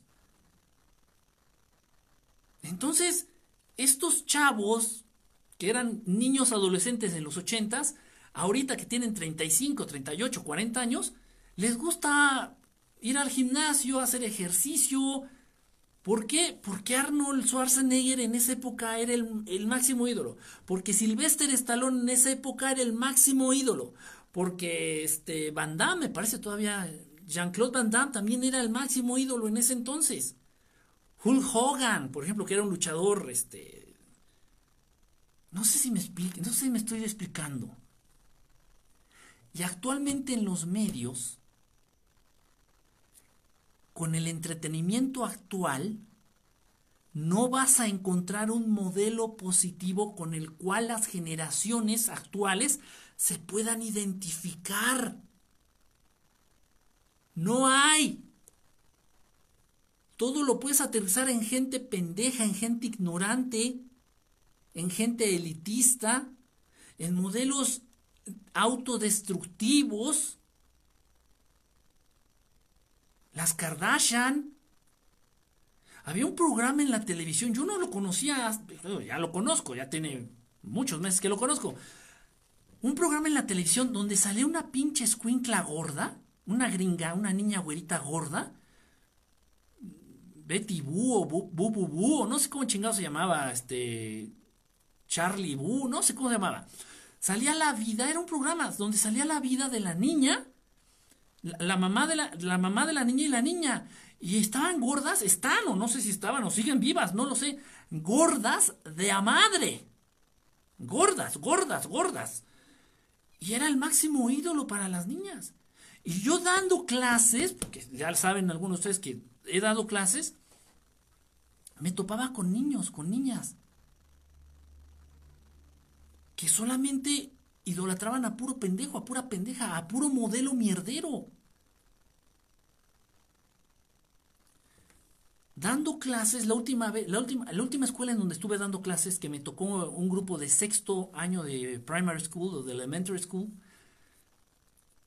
y las niñas, en serio, lo digo, lo digo, pues lo voy a decir como es y lo digo con pesar y lo digo con las palabras que debo hacer. Las niñas eran unas grandes putitas en, en potencia. Las niñas de sexto, que solamente utilizaban la cola para miar, hasta entonces, eran unas grandes putas en, en potencia. Niñas de sexto. ¿Cuántos años tienes en sexto de primaria? Pero ¿a quiénes idolatraban? Pues a pura puta. ¿Y qué, cuál era su, máximo? Pues ser como esas grandes putas que aparecen en las películas, que aparecen en la tele, que aparecen, que, que son las que cantan, que son las que actúan, que son las que tienen programas en la televisión.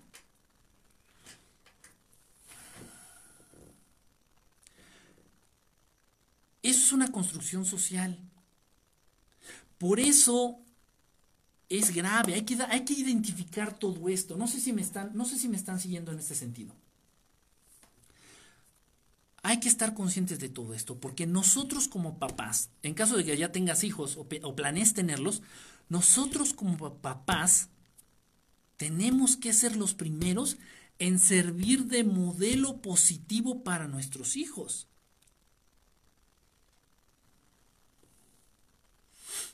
Tenemos que ser los primeros en servir de modelo positivo para nuestros hijos. La sociedad está empeñada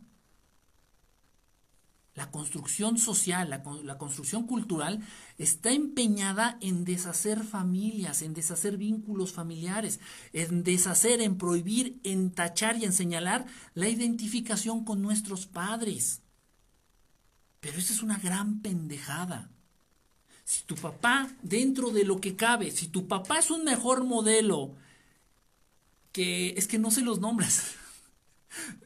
de los reggaetoneros pendejos mierdas, bueno, si tu papá, tu papá de sangre, es un mejor modelo que el pinche puto joto desgraciado marica mierdero de Ricky Martin, pues mejor que tu hijo se identifique contigo como papá que con Ricky Martin.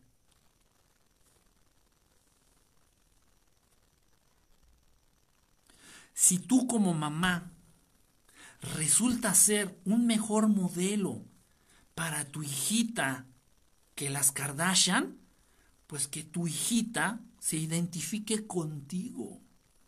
Pero esto lo está destruyendo el sistema, esto lo están destruyendo los Illuminati, esto lo está destruyendo la cultura y la sociedad. Y por eso traen esta idea estúpida, porque es una idea estúpida. Y si alguno de ustedes piensa así, pues eres un estúpido, eres una estúpida. Esta es una pendejada. Ah, no, eh, no. Yo como mi mamá ni madres, no. No, no, no, yo como mi mamá ni madres, no. Esa es una construcción muy freudiana. Es una construcción muy de Segismundo Fraude, este hijo de su puta madre que se cogía a su hija, era cocainómano y tenía todas las pinches fobias habidas y por haber. Era un pinche desequilibrado mental. Sin embargo, en la actualidad se siguen sus teorías y se persinan con sus putas teorías de este maldito pederasta. Enfermo. Adicto. Incestuoso. son las teorías que rigen la psicología actualmente.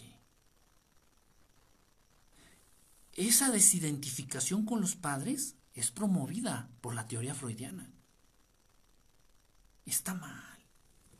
Completamente mal. Aparte de que a los papás los les alivian a la carga y dicen, ay, pues si mi hijo se va a acabar identificando con Bad Bunny, ah, pues yo me dedico a pendejear, me dedico a chupar, me dedico a rascarme las nalgas, a rascarme los huevos y no, papás, no, mamás. Tenemos que retomar el pinche camino, tenemos que retomar la responsabilidad de padres, cumpliendo como padres, cumpliendo como madres y cumpliendo la función de modelo positivo para que nuestros hijos se identifiquen con nosotros. En primer lugar, Obviamente ahorita dice Gloria, yo admiro a mi mamá, hay cosas que no me gustan, pero eso no implica que no la admire. Exactamente. Ningún papá va a ser perfecto, ninguno de nosotros lo somos. Pero ya en este proceso, ya cuando eres, ya cuando creces, ya cuando te das cuenta de muchas cosas, ay, no es que mi mamá, ¿cómo le encanta hacer drama de esto, del otro, de otro? Entonces esas cosas tú ya no las adoptas. Pero te quedas con lo positivo, te quedas con lo bueno, porque tus padres fueron el primer personaje o el primer, la primera persona de rol positivo con la cual te identificaste. Y es que urge hacer esto. ¿Por qué? Porque los medios nos están dejando sin modelos positivos para que las generaciones actuales se identifiquen. Ya no hay nada. Perdón. El café y la galleta están hablando. Ya no hay nada y ya no hay nadie positivo con quien identificarse. Pongan atención, esto está muy cabrón. Es más, Voy a, voy a aventarme un sonido del, del... Para que empiece la función de Vox.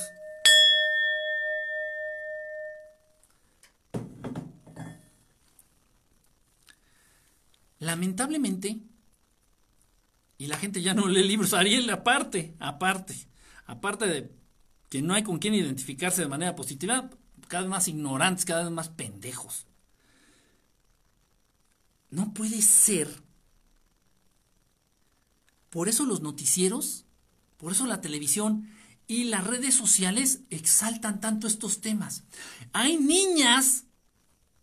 Yo platiqué con la hija de una amiga porque me dijo, exactamente antes de que empezara la, la, pandemia, exactamente antes de que empezara la pandemia, me dijo mi amiga, ¿puedes platicar con mi hija? Es que está muy rebelde, es que está muy mal. La niña tiene siete años.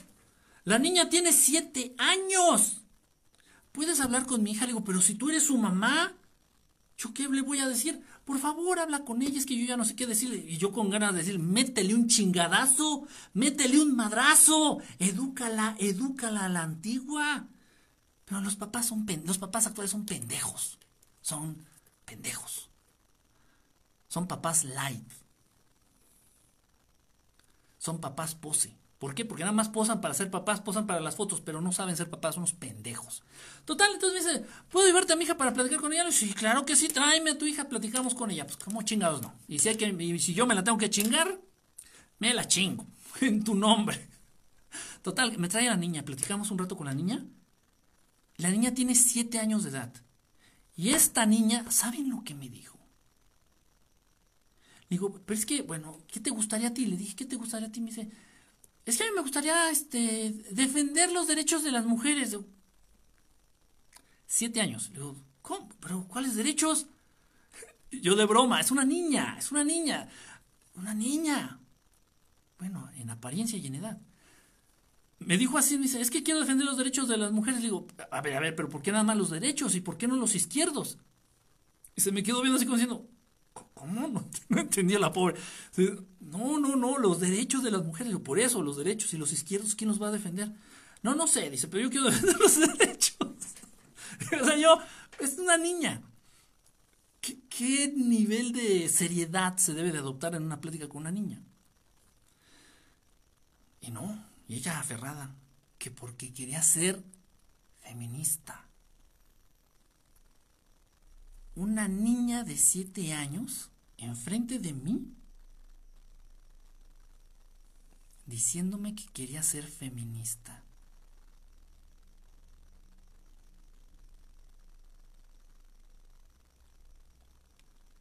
Y le digo, ¿sabes qué es eso? Me dice, sí, es que salen a la calle, dice, para defender los derechos de las mujeres. ¿Y cuáles son los derechos de las mujeres? Pues los derechos de las mujeres. ¿Cuáles son los derechos de las mujeres? Pues las de los, sus derechos. Digo, ¿y los hombres tienen derechos? Me dice, no, ellos no. digo, ah, ah, ok, no, no, está chingona tu planteamiento, tu teoría. O sea, estamos hablando de que a los niños, a las generaciones actuales, les están invitando a adoptar o identificarse con puras pendejadas a partir de construcciones sociales y culturales. Puras pendejadas como el movimiento LGBTIHIJK chinguen a su madre, como el movimiento feminazi, como el movimiento a favor del aborto. Con pura estupidez. Porque son estupideces. Con pura pendejada. Están llevando poco a poquito a los niños y a las niñas a identificarse con movimientos. O sea, ya no hay un Arnold Schwarzenegger que esté mamado con chochos o sin chochos. Ya es lo de menos. Ya, ya no hay una Nadia Comaneci. ¿Sabían ustedes? No me acuerdo en qué año fue esto. Creo que fue en los 80, ¿no? Nadia Comaneci ha sido la única gimnasta que ha sacado el 10 perfecto. es súper famosa, Nadia Comaneci, por favor. Pues en ese entonces, cuando Nadia Comaneci, cuando Nadia Comaneci era famosa, pues muchas niñas querían ser gimnastas y muchas niñas se inscribieron a aprender gimnasia. Poco, poco mucho es una actividad positiva. Poco mucho es un modelo, fue Nadia Comaneci fue un modelo con el cual te podías identificar, un modelo muy positivo. Era una niña, en ese entonces Nadia Comaneci, era una niña que hacía gimnasia, que era, se veía saludable, es una actividad positiva, es una actividad, una buena actividad para la vida. Y muchas niñitas en los ochentas querían ser como Nadia Comaneci, se identificaron con ella y se inscribieron y practicaron la gimnasia no estoy diciendo que muchas de ellas llegaron a medallas olímpicas, eso es lo de menos. O sea, necesitamos procesos de identificación con modelos positivos, para llenar de cosas positivas nuestra vida, para hacer que nuestra vida valga a nivel valores. No estoy hablando de dinero, estoy hablando a nivel valores, a nivel trascendente.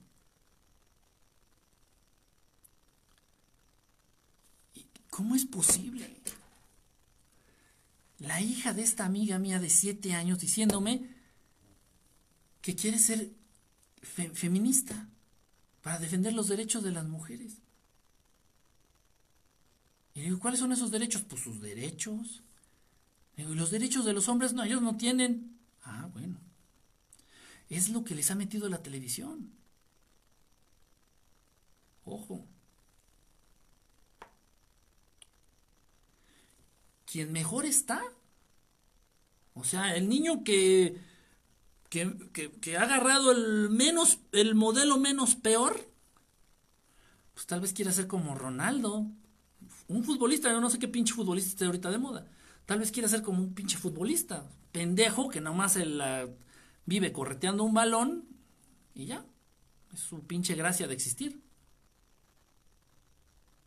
Es bueno, pues de los males el menos.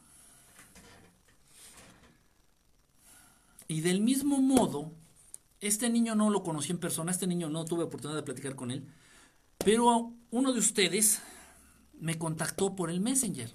No sé si estés conectado, no, no, no.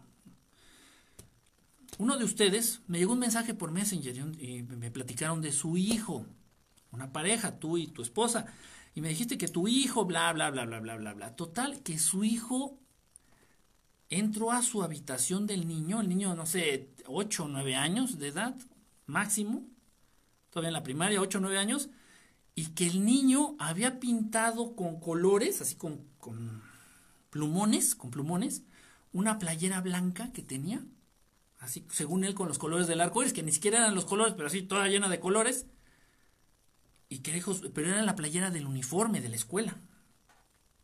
Y que le dijo su mamá, ya se lo iba a chingar, ya oye, la playera de la escuela, ¿qué te pasa? ¿Estás loco? Que no sé qué dice. No, no, no, es que es, es para, para lo del movimiento del orgullo gay. Esto acaba de pasar, ¿eh? Esto tiene días. No sé qué pinche día fue hace poquito que estos pendejos desequilibrados, perversotes,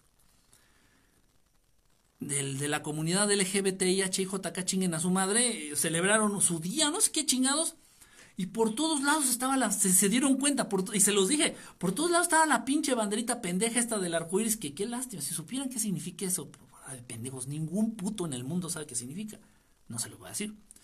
Entonces, por todos lados, en el logo de Amazon, en el logo de Facebook, en el logo de Instagram, en el logotipo de Twitter, en todo está esta pin total.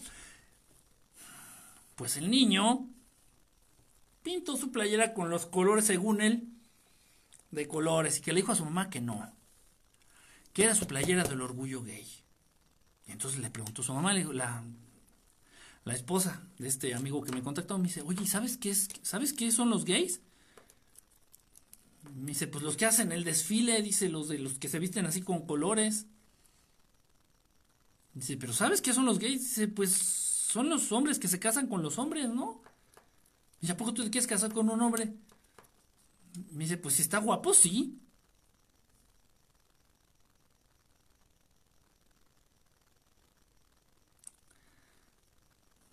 Mejor prueba de que es una construcción social, de que es a nivel cultural, de que es una mamada, no hay.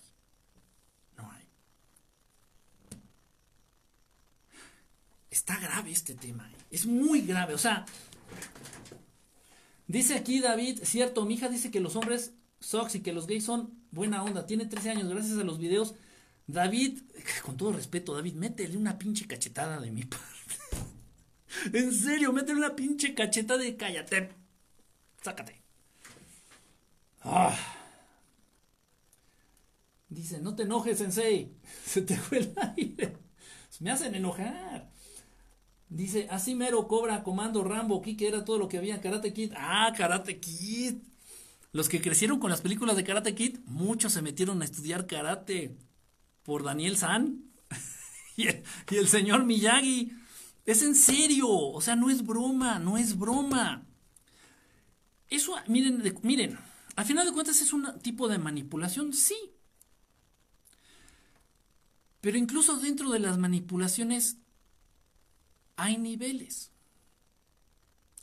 Yo quisiera mil veces, yo quisiera mil veces que mi hijo, por ejemplo, un momento dado, yo quisiera mil veces, preferiría mil veces más que mi hijo se inclinara hacia practicar el karate porque se pusieron de moda las películas de Karate Kid. Y que se agarra a chingar, ¿no? Papá, papá, papá, me inscribes en el karate, quiero ser como Daniel Sani. Ay, hijito, bueno, qué bien chingas. A ver, vamos a ver las clases del karate. A que en la actualidad me diga mi hijo que quiere ser LGBTI o Bad Bunny.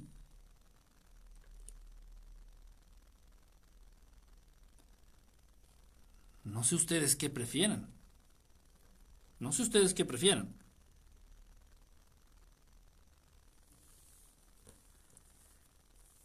Sí, es manipulación. Pero tenían modelos positivos en los 80 todavía en los 90 se alcanzaron algunos modelos positivos. Miren, y esto es cierto, ¿eh? Esto es cierto. A chicos de la generación, cuando Nirvana, Nirvana, la banda Nirvana, estaba en su pleno apogeo, era lo más famoso que existía, era, puta, o sea, te, te, quitabas los calzones con Nirvana, bueno, los chavos se quitaban los calzones con Nirvana. Pues fue gracias a eso. Ah, caray, caray, caray, espérenme, espérenme.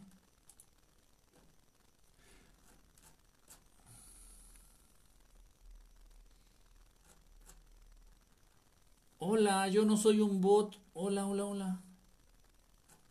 Bueno, fue gracias a la, aparición y al auge y a la fama de Nirvana que muchos de esa generación que yo conocí se hicieron alcohólicos o, o, o se animaron a probar las drogas. ¿Por qué? Pues obviamente porque el cantante, que era este, ¿quién? Kurt Cobain, Kurt Cobain, pues se sabía por drogadicto, por borracho, por desmadroso. Punto. Muchos se animaron a eso. Muchos, muchos, muchos de esa generación se animaron a probar el alcohol y a probar las drogas simplemente por, por Kurt Cobain. Tan, tan. Hubo un proceso de identificación con Kurt Cobain, dijeron, ah, pues está chido, y se identificaron con él y se vestían con sus camisas de franela y sus jeans rotos y sí, querían ser un Kurt Cobain. dices, güey. Ok, entonces se han ido degradando, se han ido perdiendo los modelos positivos para identificarse las generaciones actuales. Ahorita que, ahorita Emilio, Emilio Rodríguez, ahorita que dijiste Goku, a la generación que le tocó de lleno, de lleno, lo que fue Dragon Ball Z, la saga de Dragon Ball Z en la televisión, en la televisión, muchos de esos chamacos, muchos de esa, de esa generación, se inclinaron por las artes marciales, fíjate. Conozco muchos, muchos, muchos, y les he preguntado, porque tengo amigos que son, eh, uno es de taekwondo, el otro es de karate, y el otro es de... Ay, de esto judío, como Krav Maga. Entonces, pues, he tenido oportunidad de ir a verlos en, en sus chambas, ahí en sus doyos, como se llamen. Y platicando con los chamacos, con sus alumnos, dice, ¿por qué te inscribiste? ¿Te gustan los madrazos? ¿Te gusta? Me dice, no, es que yo veía Dragon Ball y son chavos de 20, 25 años, 30 máximo, y, y, los motivó, fíjate, les motivó la saga de Dragon Ball. Es increíble, dices, ¿cómo por una caricatura? Y hay alguien, hubo, por ahí me platicó un amigo de estos, el, el de Taekwondo, me platicó que uno de que fue su alumno llegó a las Olimpiadas y que él empezó a practicar taekwondo nada más por ver Dragon Ball. Y dices, bueno, o sea, pues a final de cuentas es un arte marcial, es un deporte. Pues realmente en la caricatura de Dragon Ball no sale consumo de drogas o, o algún ejemplo ahí negativo. El personaje de Goku es un personaje pues bastante sano, positivo hasta cierto punto. Bueno, ok. Pero eso se ha perdido. Eso se ha perdido. Repito, en los medios actuales no hay. No hay modelos positivos para que las generaciones actuales se identifiquen. Ahí es donde los papás, nosotros como papás o tú como papá o futuro papá, tienes que ponerte las pilas. Tienes que ponerte las pilas y evitar que los hijos, los niños, caigan en identificarse, sí, que puedan llegar a caer en este proceso de identificación con los modelos que ofrece la televisión o las películas. No, no, no, no, no. Está grave, es muy grave, muy grave, muy grave esta situación. Por eso, y tiene que ver mucho, de verdad, ustedes tal vez no, no, no alcancen a entender el impacto a nivel social. Pero bueno, no hace falta que yo lo diga, o que se los reitere, se los confirme. Las generaciones cada vez han ido para abajo, para abajo, a cualquier nivel, en cualquier ámbito, en cualquier ámbito, a, a nivel empatía, a nivel este, espiritual, de la mierda, a nivel académico, de la mierda, a nivel este deporte de la mierda. O sea, las generaciones actuales, y lo digo de verdad porque así es, son una sarta de inútiles pendejos, la mayoría, la gran mayoría. ¿Por qué? Porque los modelos a seguir que tienen son mierda. Una niña, todavía una niña, eh, en una escuela de inglés en la que estuve trabajando, Y er, era, ¿qué escuela? Fue en Harmon Hall, fue en Harmon Hall, en un Harmon Hall que estuve trabajando. Y llega esta niña y reprobó el examen. Ya no, no pasó al siguiente nivel. Sí me preocupó. Le dije, te van a regañar tus papás. Tenía, no sé, 11, 12 años la chamaca esta. Iba los sábados a clase. Y le dije, te van a regañar tus papás. Si no pasaste el curso, te van a meter tu chinga, te van a regañar, te van a cagar y te van a castigar. Dice, no me importa. Le digo, yo te iba a ofrecer hacer el examen otra vez y, darte la oportunidad de estudiar para mañana. No, no, ya sí, pues repruébeme, no importa, ya, no me importa, ya. Entonces le, hablé a su mamá, dije, no, pues esa actitud no está bien, ¿no? O sea, le hablé a su mamá, le digo, ¿sabe qué? Pues mire, su hija reprobó, yo me ofrecía darle una segunda oportunidad de buena onda, ¿no? Eso no me lo permitía a mí la escuela, el Harmon Hall no permite eso, el Harmon Hall te cobra hasta por respirar. Entonces, si quería hacer otro examen la niña para, para poder pasar, tenía que pagar. Pero yo dije, no, yo te lo hago de buena onda, acá por abajo del agua, ¿no? Pero no, no quiso. Dije, bueno, entonces hablé con la mamá, le digo, pues reprobó y se la, la voy a reprobar. Y me dice la mamá, no, es que también reprobó en la escuela. Y ah, caray. Le digo, ¿qué le pasa o qué? Me dice, pues, es que dice, dice, ya tiene meses diciendo que quiere ser Yuya, que quiere ser como Yuya, que quiere hacer videos. Se le pidió a su papá de cumpleaños una cámara de video, una cámara, una cámara, una cámara de video o un celular para grabar y hacer este videos como Yuya. Válgame Dios. ¿Cuántas niñas de estas generaciones de hace de ocho años para acá tomaron a Yuya como modelo para identificarse.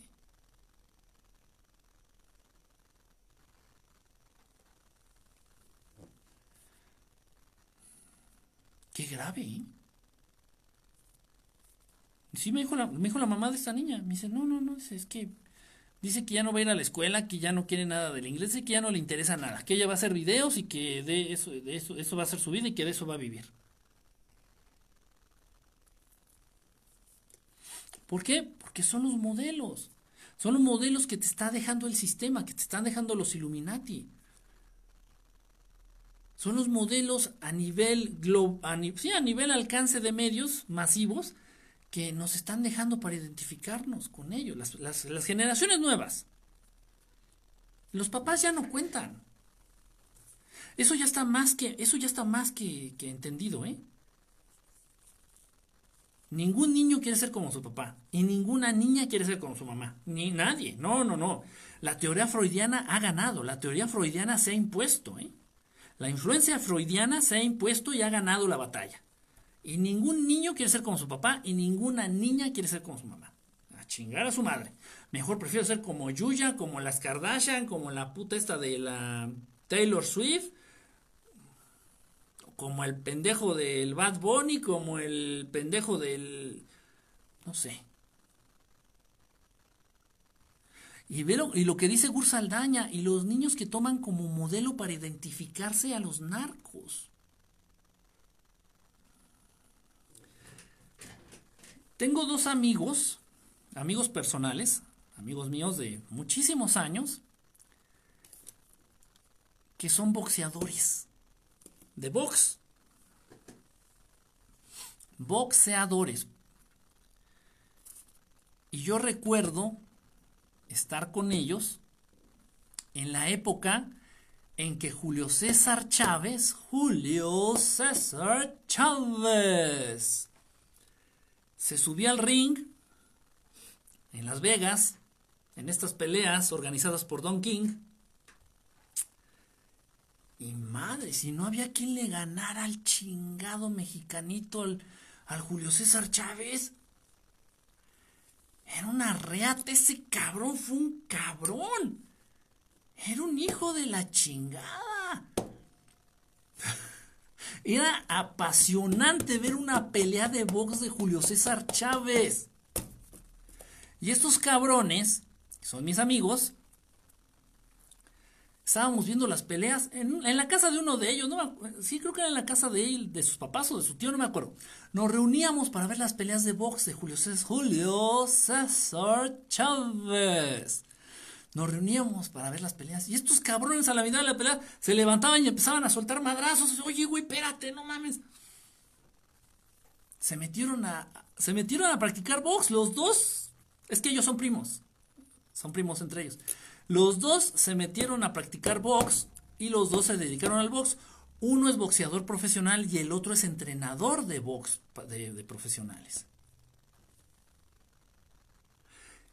Julio César Chávez, el boxeador, es un modelo positivo como para identificarte, pues, pues yo veo mejor que te identifiques con Julio César Chávez que con Bad Bunny o que con, o que con un narco o que con el LGBTI.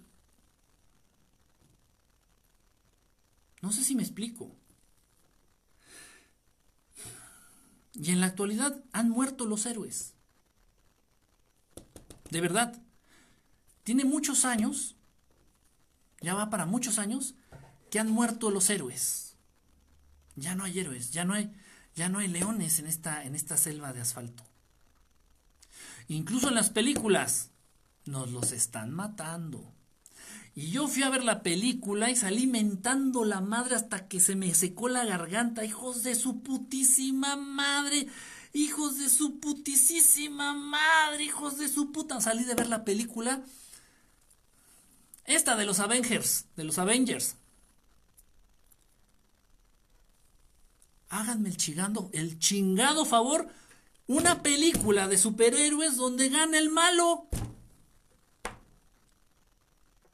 y hablabas con los chamacos, o sea, o sea, el juguete más vendido de los Avengers no fueron los muñequitos de los superhéroes, sino fue el guante del malo. Esto entiéndanme, entiéndanme, esto está hablando, esto está cabrón. Esto está pesado. Sacaron película donde muere Superman. Sacaron película donde muere este Wolverine. Sacaron película en donde se mueren todos, donde se mueren la mitad. O sea, hasta los superhéroes se mueren. Ya no hay superhéroes. Ya no hay héroes invencibles. Ya no hay héroes invencibles a quién, a quiénes, con quiénes identificarnos. Mejor vamos a identificarnos con, ¿cómo, se llama el puto este del guante, el malo? Ay, se me fue el nombre. No, no, no, salí emputadísimo. Le digo, a ver, yo vengo de una puta película de ficción de superhéroes, puta madre, pues para ver ganar al superhéroe está más que... No. ¿Cómo es posible que... ¿Cómo, es posible que... Tiene razón Pris Azagari. Ahora el ídolo es este cabrón. ¿Cómo se llama el güey del guante? Thanos. Gracias, Hunter. ¿Cómo es posible que en la actualidad los pinches squinkles nalgas miadas van al cine y salen idolatrando a Thanos o al Guasón? Al Joker. O sea, entiéndanme por favor. En los ochentas, en los noventas, ibas al cine, salías del cine y tú querías ser un cazafantasma. Oye, mamá, cómprame el equipo acá del cazafantasma. Y te ponías una pinche mochila que llenabas con latas o. Y andabas con una pinche manguera y eras el cazafantasma. Y dices, bueno. No. Ahora los niños quieren ser Thanos, quieren ser el Guasón, quieren ser Bad Bunny, quieren ser narcos,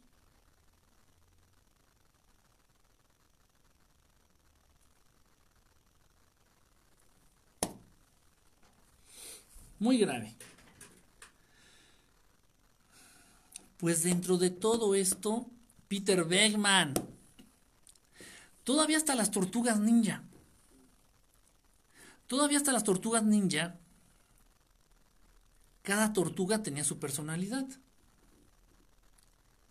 Según recuerdo, por ahí el, Michael, el Miguel Ángel pues era así como muy cool, muy buena onda. El, el Donatello me parece que era el científico. Entonces cada tortuga ninja tiene o tenía su personalidad. Todos los chamacos como que se identificaban con una y, y agarraban y decían, ah, pues este, me, este personaje me gustó, me identifico con este, ¿no? dices, bueno.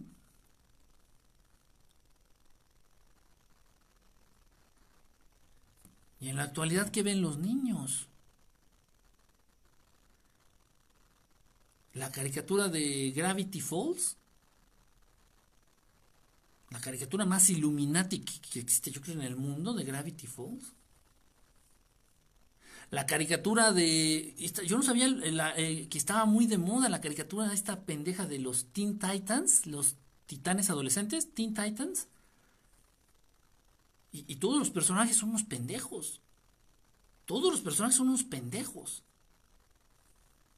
O sea, ahorita en caricatura, hablando de caricatura, digo, no, no soy experto en caricaturas. De hecho, caricaturas actuales las aborrezco, ¿no? Me cagan, me cagan.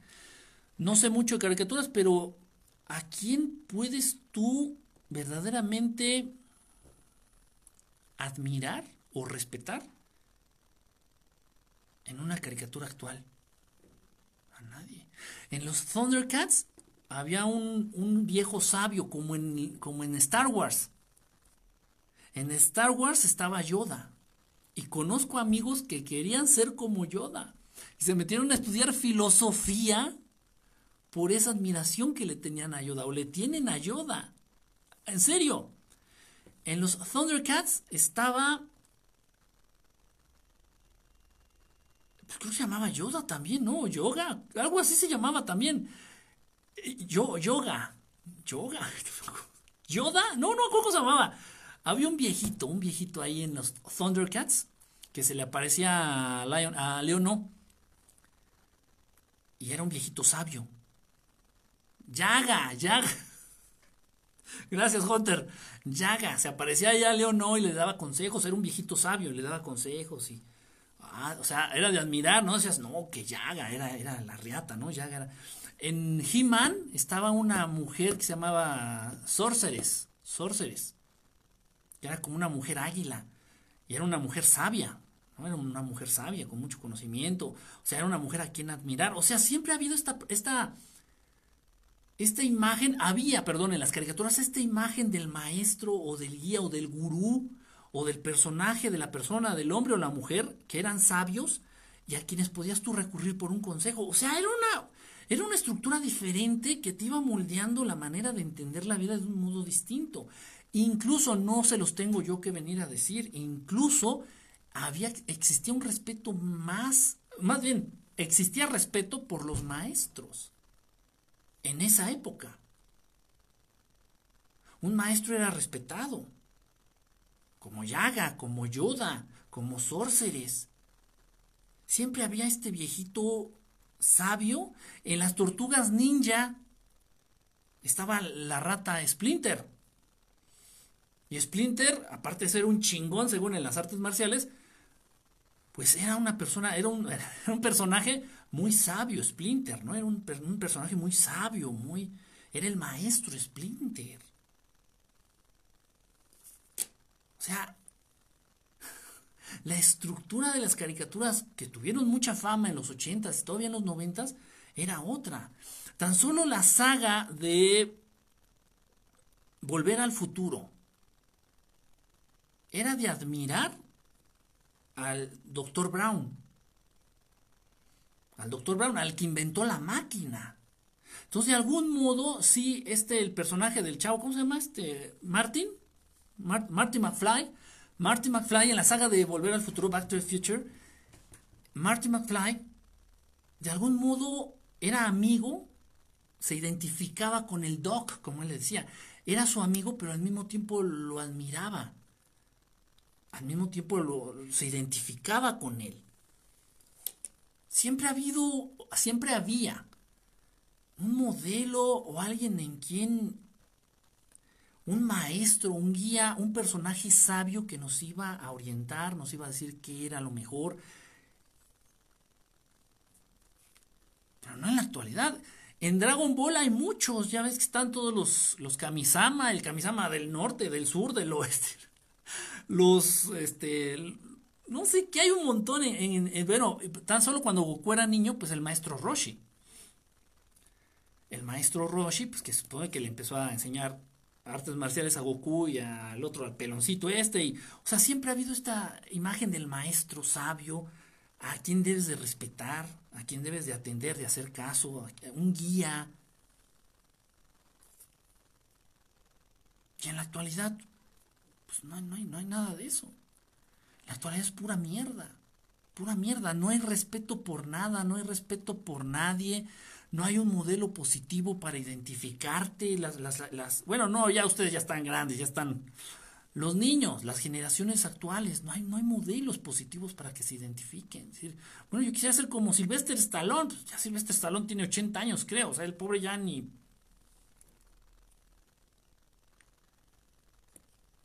Qué triste, de verdad. Ahora, qué bien sería que de alguna manera todos nos identificáramos con, con grandes maestros. Por eso yo le digo maestros. Porque de algún modo yo me identifico con ellos y de algún modo yo quisiera ser como ellos. De algún modo, precisamente en este proceso de identificarme, trato de ser como ellos. Por eso Jesús, Jesucristo, debe de ser maestro para todos.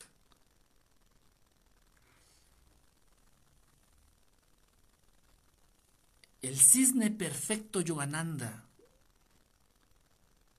debe de ser maestro para, para todos. Por sus enseñanzas, por sus. por la manera de entender la vida.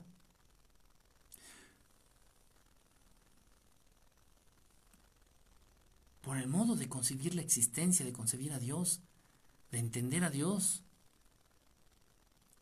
O sea, qué mejor que todos nos identificáramos con estos maestros. Qué mejor. Fíjense, fíjense eso que está diciendo aquí Hunter de Peppa Pig. Yo nunca había visto la caricatura, les soy honesto, nunca había visto la caricatura de Peppa Pig. Mi hermana que tiene niños chiquitos, mis sobrinillos, sobrinos, ella fue la que me dijo, dice, no, es que Peppa es bien grosera el personaje, la puerquita esta, dices, una pinche escuincla grosera, dice, y una, una de sus hijas, de mi hermana, empezó de grosera con ella. A partir de que empezó, en serio, esto no es, no es cotorreo, es verdad, es, es, neta. dijo, yo ya no dejo que vean Pepa porque mi hija, la mayorcita, dice, mi sobrina, la más grande, me empezó a faltar al respeto, se empezó a hablar como Pepa. Sí, y la marranita, es, el personaje es una hija de la chingada, es bien grosera, es bien irrespetuosa. Yo no sabía, ¿eh? Yo veía al puerquito así, el personaje, decía, ah, está tierno, ¿no? No, sí que es una hija de la chingada. El personaje sí que es bien grosera, bien irrespetuosa, bien impertinente, bien, este, oportunista. Dice, no, ese no es de lo peor, pinche puerca. o sea, estamos jodidos. Jesús de Nazaret, sí, imagínate, o sea, que adoptáramos las enseñanzas del Maestro Jesús. Por eso que sean maestros, para poder identificarnos con ellos, con sus enseñanzas y tratar de imitarlos. No, no vamos a ser igual que ellos. Tal vez no ahorita, no en esta vida. Pero por lo menos tratar. Pero cómo las generaciones actuales, cómo los niños dentro de esta sociedad van a buscar ese proceso de identificarse con el Maestro Jesús, con Jesucristo, si ni lo conocen. Los papás actuales, los papás que tienen niños chiquitos en esta época, ahorita, ahorita en este año, son unos pendejos, ateos, ateos de hueso colorado. Son unos pendejos, ateos de hueso colorado. Los papás que tienen niños chiquitos ahorita. No tienen ni puta idea de Dios, no tienen ni puta idea de ningún maestro, viven para pagar la renta y para seguir vivos, viven para seguir vivos y para pagar la renta. Calimán, a Calimán lo seguía su discípulo Solín, Solín, se llamaba Solín. El discípulo de Calimán era Solín. Y Calimán era el maestro de Solin. Lazy Town. Lazy Town lo llegué a ver alguna vez, pues, que según era para, eh, incitaba a los niños, ¿no? En una, a hacer deporte, ¿no? Más o menos recuerdo, algo así. Según eh, me acuerdo, ¿no? Estaba el personaje este de, del chavo este que andaba de azul, que hacía mucho ejercicio, según. Creo que todavía tenía algo rescatable, ¿no? Todavía. Estaba muy cargada de, Nunca lo vi bien, ¿eh? La verdad es que, mm, digo, me enteré más o menos de qué era, pero nunca vi el programa como, tal. Nombre del programa. Merlín, Siddhartha Gautama, el Buda. Identificarte con este maestro también puede ser, identificarnos con el Buda. La cabeza del hombre es Jesús. Chao, Tuti. Filipo, ¿cómo andas? Saludo, brother. Nadie conoce Spartacus. Era buena, tenía valores. nunca la vi. Digo, sí sabía como que incitaba a los niños a que no, a que dejaran de estar de huevones, de lazy, y que hicieran ejercicio. Y estaba el personaje de Sport, Sportacus, Spartacus. Sport de deporte, ¿no? Sportacus. Pues, nunca vi la serie, pero pues si esa era la esencia, pues no era tan mala, ¿no? No era tan mala idea. Pero pues realmente son muy pocas, muy, muy, muy, muy pocos, muy pocos. Están dejando, están vaciando los modelos positivos de los medios masivos. Es un plan. Es un plan. Es un plan, a final de cuentas, es un plan. Y se, se refleja en las generaciones. Se refleja en las generaciones. Todavía, si yo, fíjense, no es coincidencia, les voy a compartir algo que yo he visto, que he vivido, que he vivido, no he investigado, lo he vivido, lo vivo con las personas. Todavía si yo me pongo a platicar con alguien, con un chavo, con una chava, un hombre, una mujer, de unos 35 años, más o menos, 35 años, y hablamos de cosas espirituales, vamos a decirlo así, todavía como que están un poquito en esta apertura de creer y de entender y de aceptar. Pero es que se hablaban de muchas de estas cosas en todos, estas, en todos estos modelos y en todos estos programas y en todas estas películas. En la Guerra de las Galaxias, en Star, Star Wars, Star Wars, se hablaba de esta fuerza que existe, ojo, esta fuerza y el lado oscuro de la fuerza, the force, and the dark side of the force. Estaba muy presente, precisamente era esta fuerza, el acercamiento a esta fuerza, el entendimiento y la maestría en esta fuerza lo que te hacía Jedi. Entonces, eh, ha existido algo así. En Dragon Ball existe este concepto del ki, por ejemplo. Bueno, no nada más en Dragon Ball, en mucha, mucho que tiene que ver con la cultura, este, muchas culturas asiáticas existe esto del ki. Igual yo lo estudié cuando estaba el chi o ki, cuando estaba estudiando medicina tradicional china. Tienes que estudiar lo que es el ki, entenderlo, y, y, cierta manera manipularlo, eso es lo que es la acupuntura, más o menos, también, redirigir el ki o la energía. O sea, hay conceptos así que se manejaban mucho en, la, en, en programas, en películas, en sagas de los 80, de los 90. Como estas fuerzas que existen pero no podemos ver, que muy pocos las entienden y las pueden manejar. En la actualidad es difícil. A mi hija le hice, a mi hija le hice un pastel de esa temática de Stephanie con su peluca rosa y su traje. No sé ni quién es Stephanie, ole, así. Te la debo. El, séptimo sentido. Animaniacs. Animaniacs, Animaniacs. Llegué a ver, pero no, no, no sé. Hay muchos, hay, hay muchos, este hay muchos riesgos. Hay muchos riesgos en la actualidad. Y realmente yo estaría más a favor, estaría más a favor de prohibir el acceso a los medios a los niños, porque solamente los confunde. Ya les puse el ejemplo. La hija de mi amiga que tiene siete años, la niña quiere ser feminista. No sabe qué es eso. Dice que para defender los derechos de las mujeres y no sabe ni cuáles son los derechos de las mujeres. Ella quiere salir, ella se imagina que va a salir a las calles a gritar y que le van a pagar por eso. Pues a menos que trabaje para el PRI o para el Nuevo Orden Mundial y que, o para George Soros, que es quien organiza estos desmadres. Pero la niña está confundida, es que ella quiere ser feminista. O sea, las niñas antes querían ser Barbie. O sea, ¿por qué quiere ser veterinaria? Ay, es que mi Barbie veterinaria es la que más me gusta y es la más bonita. Es bueno, pues. Ok. Te la, te la compro. Espérame que se está cayendo la. A ver qué está pasando.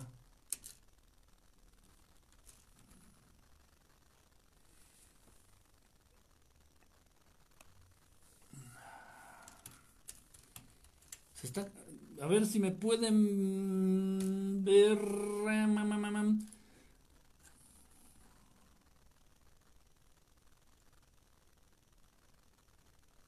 Ah. Ay, Dios. A ver, a ver, a ver. Acá, este, en, en por favor, alguien dígame si sigo al aire. Dígame si me escuchan. Por favor, Tiguito, Gobin, este, alguien por acá. Si te vemos y si te escuchamos. Se puso toda la pantalla en negro.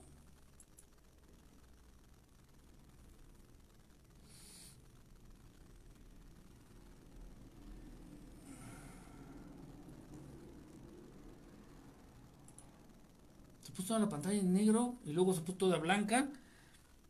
No sé qué fregados.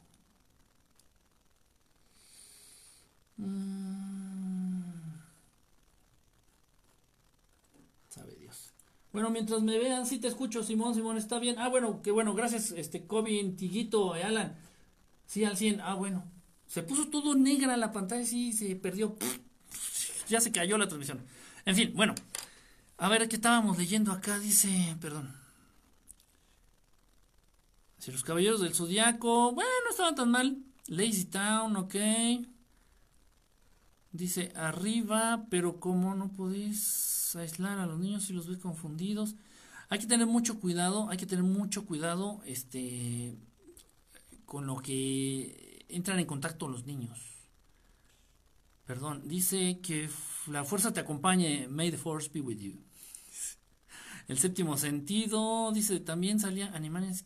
Ah, chico, esto ya lo había leído. Se movieron los mensajes. Está bien raro, pero quiero que sepáis que Cristo es la cabeza de todo varón y el varón es la cabeza de la mujer. Eso me sonó muy de la Biblia, ¿no? Estaba por ahí en la Biblia. Viaja a las estrellas. Este, sí, también Star Trek. También tenía su comandante, tenían sus personajes de, cierta jerarquía a quienes les tenías que hacer caso, tenías que respetar. Y estos personajes que eran sabios, ¿no? Kame, Jame. Ja, dice, les gusta Star Wars, no rey, porque es muy valiente. Quiero que sepáis que Cristo, eso ya había leído. Dice, oye, ¿cuál es tu opinión acerca de la alineación parental hacia los niños?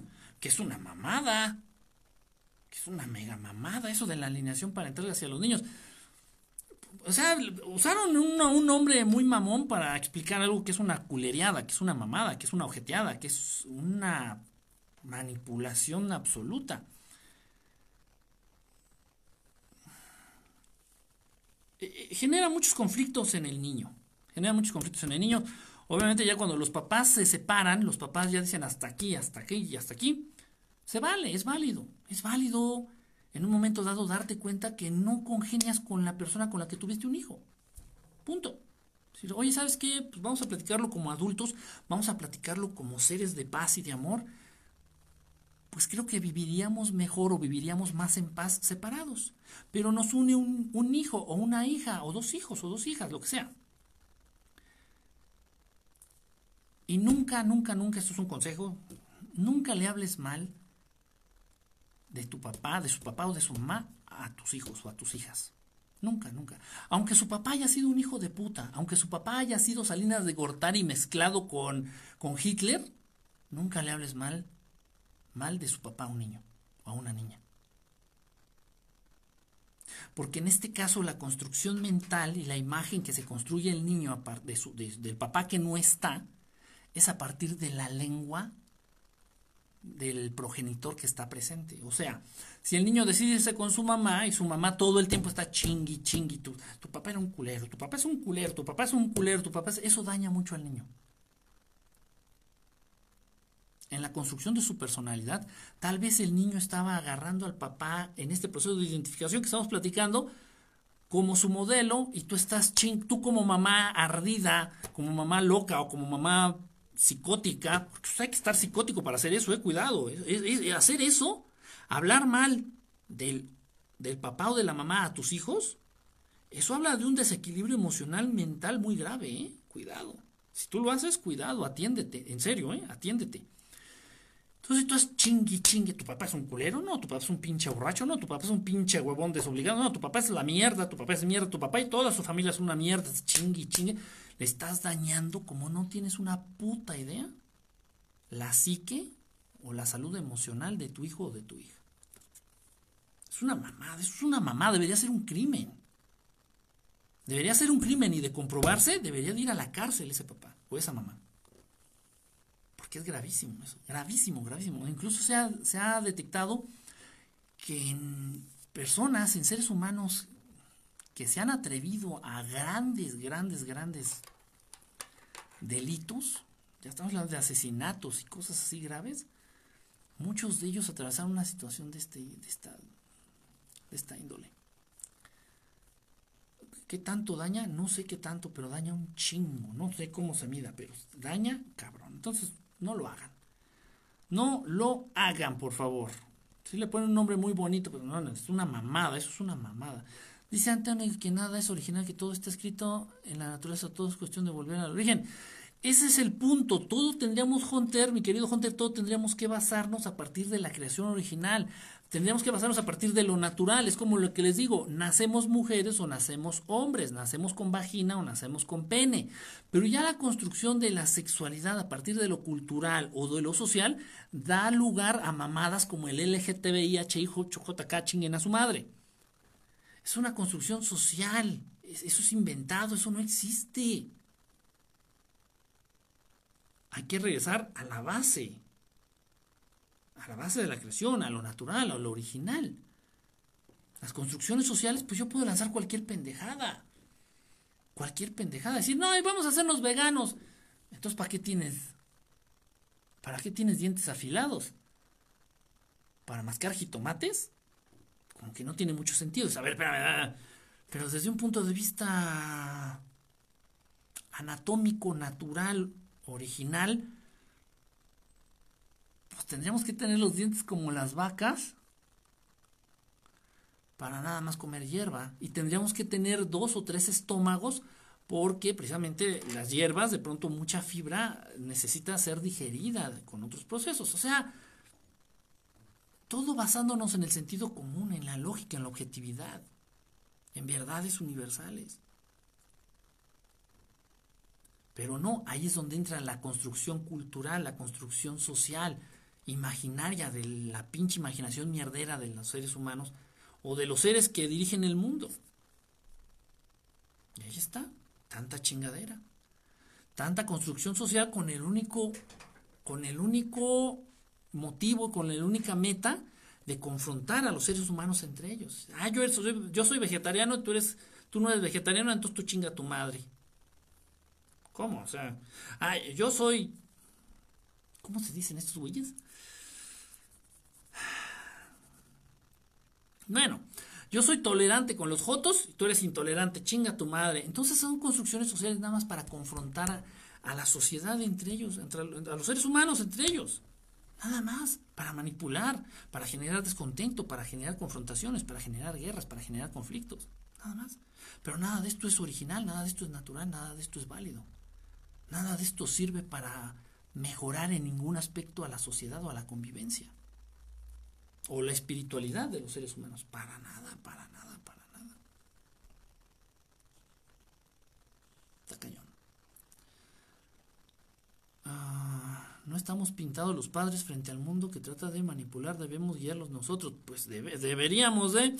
En mi país había unas valijitas de diferentes temáticas, por ejemplo, Juliana vegetariana, Juliana doctora, jugábamos con elementos que traen dentro. Ah, suena como la Barbie, ¿no? Algo así.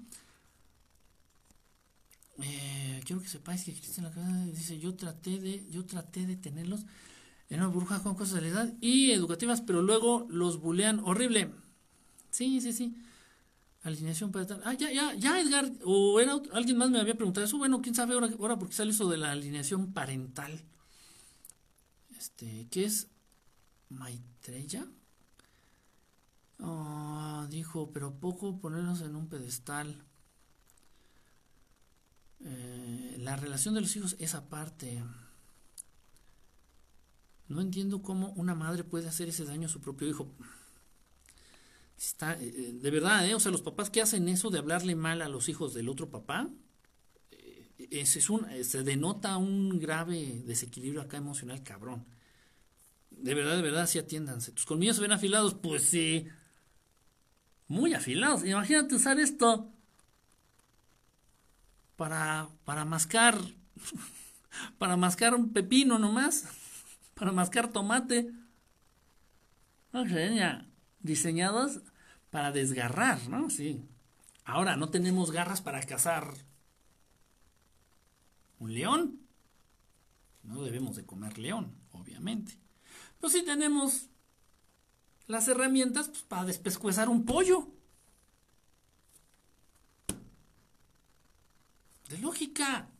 De lógica. Yo no tengo garras como para cazar un oso y comerme el oso. Entonces tal vez no sería buena idea comer carne de oso. Porque físicamente, o sea, olvídate de que puedes construir un arco y una flecha. Y por eso la inteligencia, no, no, no, no, no, no le hagas a la mamada. O sea, básate en lo que ves, básate en lo natural. No, no construyas cosas que no son.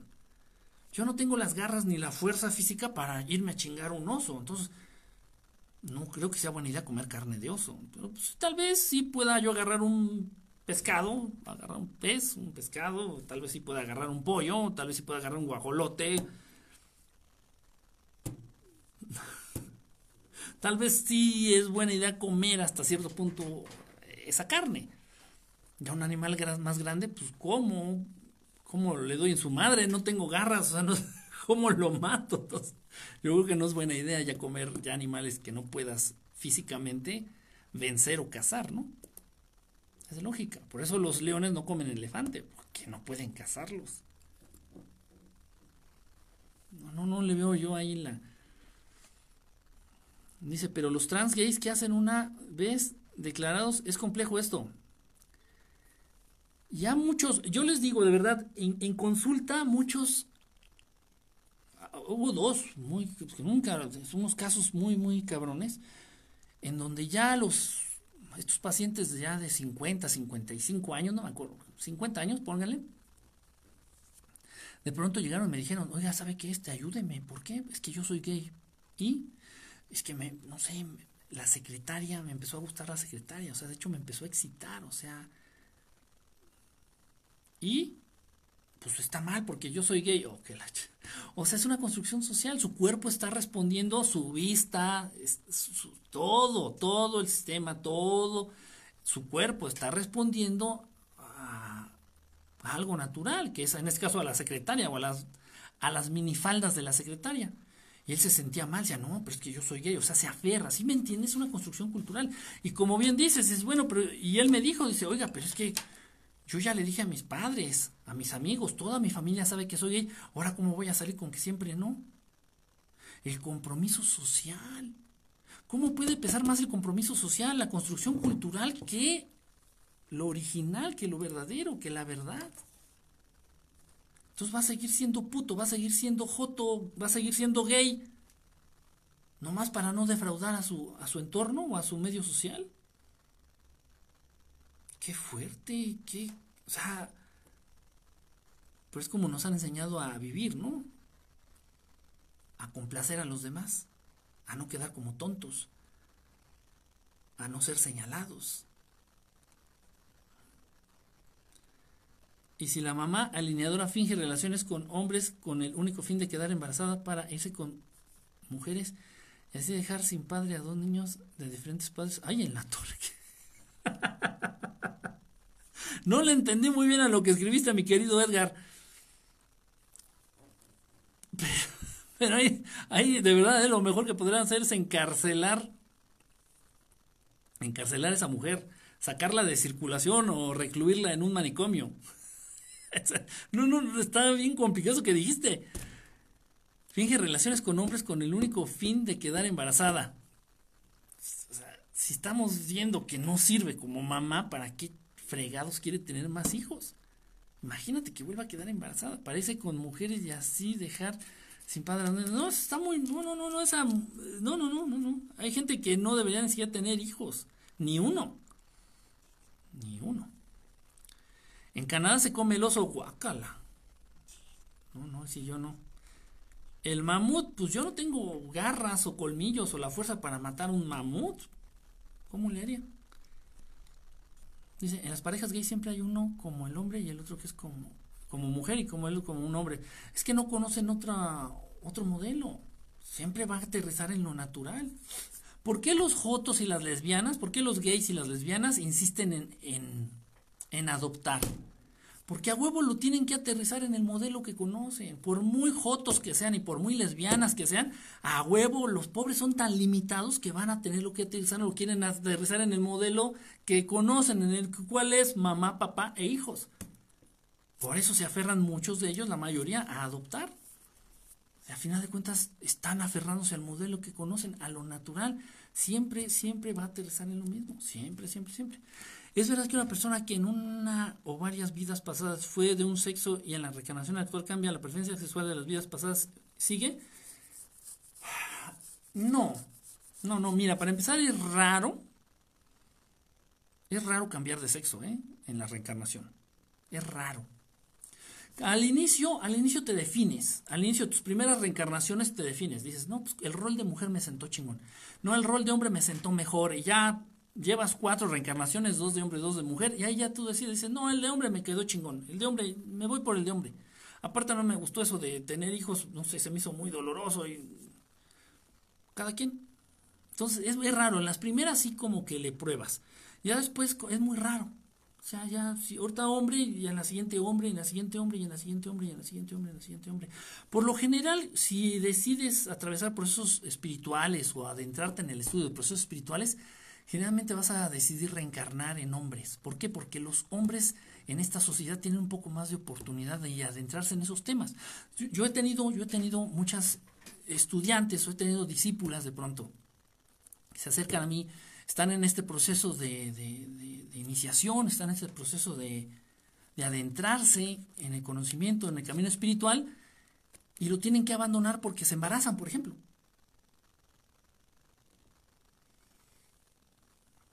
Se embarazan y ya mandan todo a la chingada.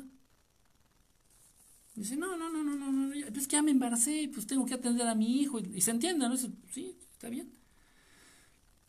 En cambio, un hombre pues por mucho que te pase, o sea, tal vez se casen, pero aún así, si pueden seguir en lo suyo, es distinto. O sea, esta sociedad lamentablemente es así. Pero bueno, hay más o menos, ¿no? Quedó más o menos, más o menos claro. Volviendo, bueno, volviendo al tema, tu forma de ser tiene que ver con vidas pasadas y modelos adaptados. Sí, sí, sí, sí, sí, un 20% sí se ve afectada, tu manera de ser, tu personalidad se ve afectada, o se la determina un 20% nada más, las experiencias y los aprendizajes que traes de vidas pasadas. Eso es verdad, eso sí es cierto. Pero mucho de lo que del modo de ser actual o de tu personalidad actual tiene que ver con los roles, con los personajes, con las con las personas, con los lugares, con las cosas con las que te identifiques en esta vida. En esta vida. Bueno, pues, pues ahí les dejo de tarea que hagan su lista, que vean con quiénes o con qué o con qué cosas o qué personajes o con qué personas se han identificado ustedes para que logren entender por qué son como son. Primero a nivel consciente y luego a nivel inconsciente. ¿Por qué soy tan, tan así? ¿Cómo sea? ¿Por qué soy así? Y piensen en personajes, piensen en familiares, piensen en personas que han conocido en su vida que son de esa manera y tal vez de alguna, de alguna forma tú entraste en este proceso de identificarte con esa persona y es de ahí que adoptaste esa manera de ser o esa manera de pensar o esa manera de reaccionar. No va a ser fácil, no va a ser fácil, pero les va a dejar una gran, gran enseñanza. Yo ya me voy, me despido, nos vemos el viernes.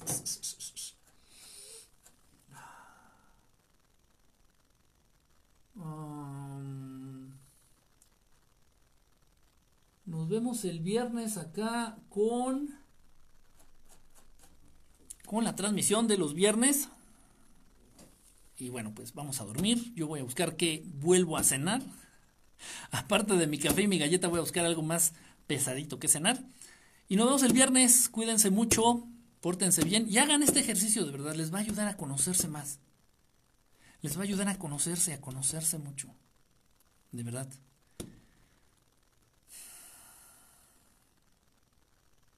Se van a entender mejor. Y en la medida que te puedas entender a ti mismo, te puedas conocer a ti mismo, te va a ser más fácil conocer a los demás, entender a los demás, ayudar a los demás. Siempre los procesos tienen que empezar por uno mismo, en nosotros, adentro de nosotros, de adentro hacia afuera de nosotros. Siempre, siempre, siempre, siempre, siempre, siempre. Bueno, ese es, ese es otro tema que es muy importante. Bueno. Nos vemos el viernes, cuídense. Besote, abrazo, feliz cumpleaños. ¿Por qué cumpleaños? ¿Cumplo años? Ah, caray. Es mi no cumpleaños. Así como en la película de, de Alicia en el País de las Maravillas. Es mi feliz, feliz no cumpleaños. Bueno, pues gracias. Acá de los amigos de Periscopio me despido. Cuídense. Saludos y nos vemos el viernes igual con ustedes. Gracias. Bye. Vamos a ver si sí se desconectó porque luego me juega. Me juega choco el programa y ya estoy yo acá rascándome el ombligo y sigue transmitiendo y yo así, ¡ay! Vamos a poner la compu porque también tengo que limpiar la mañana.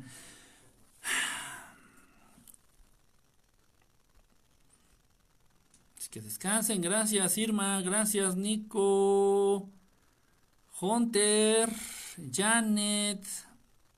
Ali. María. Evangelina. Eres Leo. Soy Leo. Sí, pero no. ¿Cómo estamos? No, pero es julio, no, no, no, no es mi cumple, todavía no es mi cumple, todavía falta, falta bastante. Ya de los últimos de Leo, así ya de los que están así agarrados con la mera, mera puntita, así que la mera uñita así, esos. este, Richard, brother, ya, ¿por qué te pasaste para acá? Bueno, pues, pues gracias, Pris, saludos, gracias, nos vemos el viernes, cuídense, pórtense bien y vamos a tratar de dormir sabroso. Nos vemos. Gracias a todos. ¿Cuándo es tu cumpleaños, Kike? Pronto, pronto. ya, ya les diré, ya les diré. Cuídense. Vaya a todos. Bye, bye, bye, bye, bye.